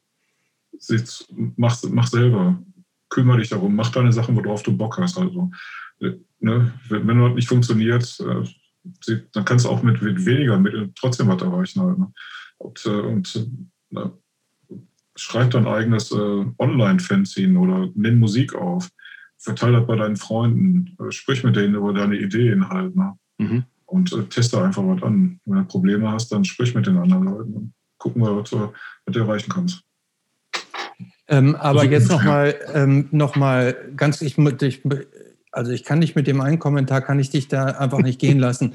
Ähm, also fette Sau, also die Körperlichkeit ist ja wirklich nur ein Mikroaspekt des Menschen. Ne? Also ähm, äh, so, und da gibt es Gründe für, warum man sich körperlich wie entwickelt. Ähm, außerdem ja scheißegal. Außerdem ist es auch scheißegal. ja. Also ähm, der, der Mensch ist ja das, was er denkt und was er so im Herzen trägt. Und wenn wir jetzt mal die Körperlichkeit an die Seite legen, was denkt denn der 16-jährige Helge über, den, über die Gedanken und das Herz des heutigen Helge?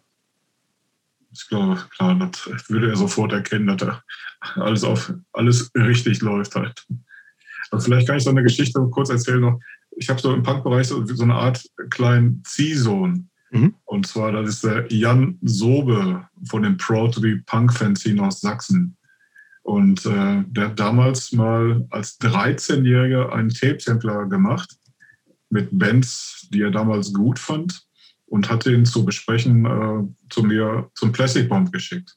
Und ich war damals total begeistert, weil die Musik, die er zusammengestellt hatte, richtig gut war.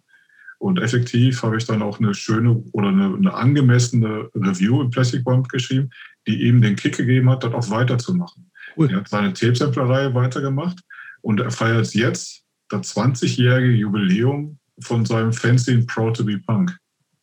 Und Mega das ist gut. einfach eine, eine, schöne Geschichte. Und ich habe den in den ganzen Jahren nie persönlich kennengelernt, immer mal wieder Kontakt gehabt. Und ähm, letztes Jahr im Oktober war ich in Plauen gewesen zu einer Party von jemand von Punks, die in, in Plauen im Schuldenberg sind halt. Ne? Und das war total klasse, eine Geburtstagsparty. Wir haben uns dann getroffen. Und dann hatte mich der, der Geburtstagskind, der ja gefeiert hatte, hatte dann, äh, dann vorgestellt da hier so. Und er konnte mich aber nicht zuordnen halt so. Und hat im ersten Kontakt auch eher nur zwar Hallo und äh, gesagt, aber mehr auch nicht. Und dann erst, sag mal, eine Stunde später kam er wieder ins Gespräch. Und hat er gesagt, so, du bist der Helge und wirklich so, vorhin habe ich gedacht, was will der alte Mann hier? das hat hier betreutes äh, Punksein oder irgendwie. und äh, fördern, also ne, effektiv, dass wir jetzt einmal über die ganzen alten Geschichten erzählen, äh, das macht mich keinen Deut besser. Nur weil ich jetzt die, die Gunst der frühen Geburt hatte, ne, dass ich damals ein paar Bands sehen konnte, macht mich zum besseren, nicht zum besseren Menschen halt. So sag mal, die jungen Leute, die heutzutage irgendwelche Bands sehen, es kann sein, dass die in 20, 30 Jahren ebenfalls so angesehen haben. Boah, du hast die und die Band damals gesehen, als sie frisch waren, ist ja Jacke wie Hose halt. Ne? Voll. Ja, ja. Ne? Einfach so die Begeisterung für das Thema weiter äh, zu entfachen. Ne? Nicht nur, also praktisch, ich mache das regelmäßig, dass ich so Sachen, die mir einfach zu viel, die ich, von denen ich zu viel habe, dass ich die einfach verschenke, wo ich den Leuten eine Freude machen kann. Äh, ob das jetzt Platten-CDs sind oder, oder Flyer oder, oder äh, Geschichten, wie auch immer. Und äh, ich merke, ich weiß aber bei Leuten, wo das ungefähr an, gut ankommen kann. Und äh, einfach so nicht auf meinen eigenen Vorteil achten, sondern einfach so, na, ich habe da Spaß dran und ich unterstütze gerne andere Leute und dann, dann passt das auch so. Und wenn ich cool. sehe, dass die Leute weitermachen, ja, besser kann es ja nicht sein. Ne? Finde ich super. Finde ich super, ja, super Ende. Hey Helge, vielen Dank von mir aus. Super. Vielen, vielen, Dank auch von meiner Seite. Es fand, vielen Dank auch für die offenen Worte und dass du uns ähm, also auch in, in diese Bereiche mal so ein bisschen hast reinschauen lassen, die man also nicht in jedem Fernsehen liest oder die, die man sowieso irgendwie nur so aus der Ferne kennt. Und ähm, also auch da für diese Offenheit und ähm, so nochmal ganz großen Dank. Ja, Dankeschön. Bitte schön, gern geschehen.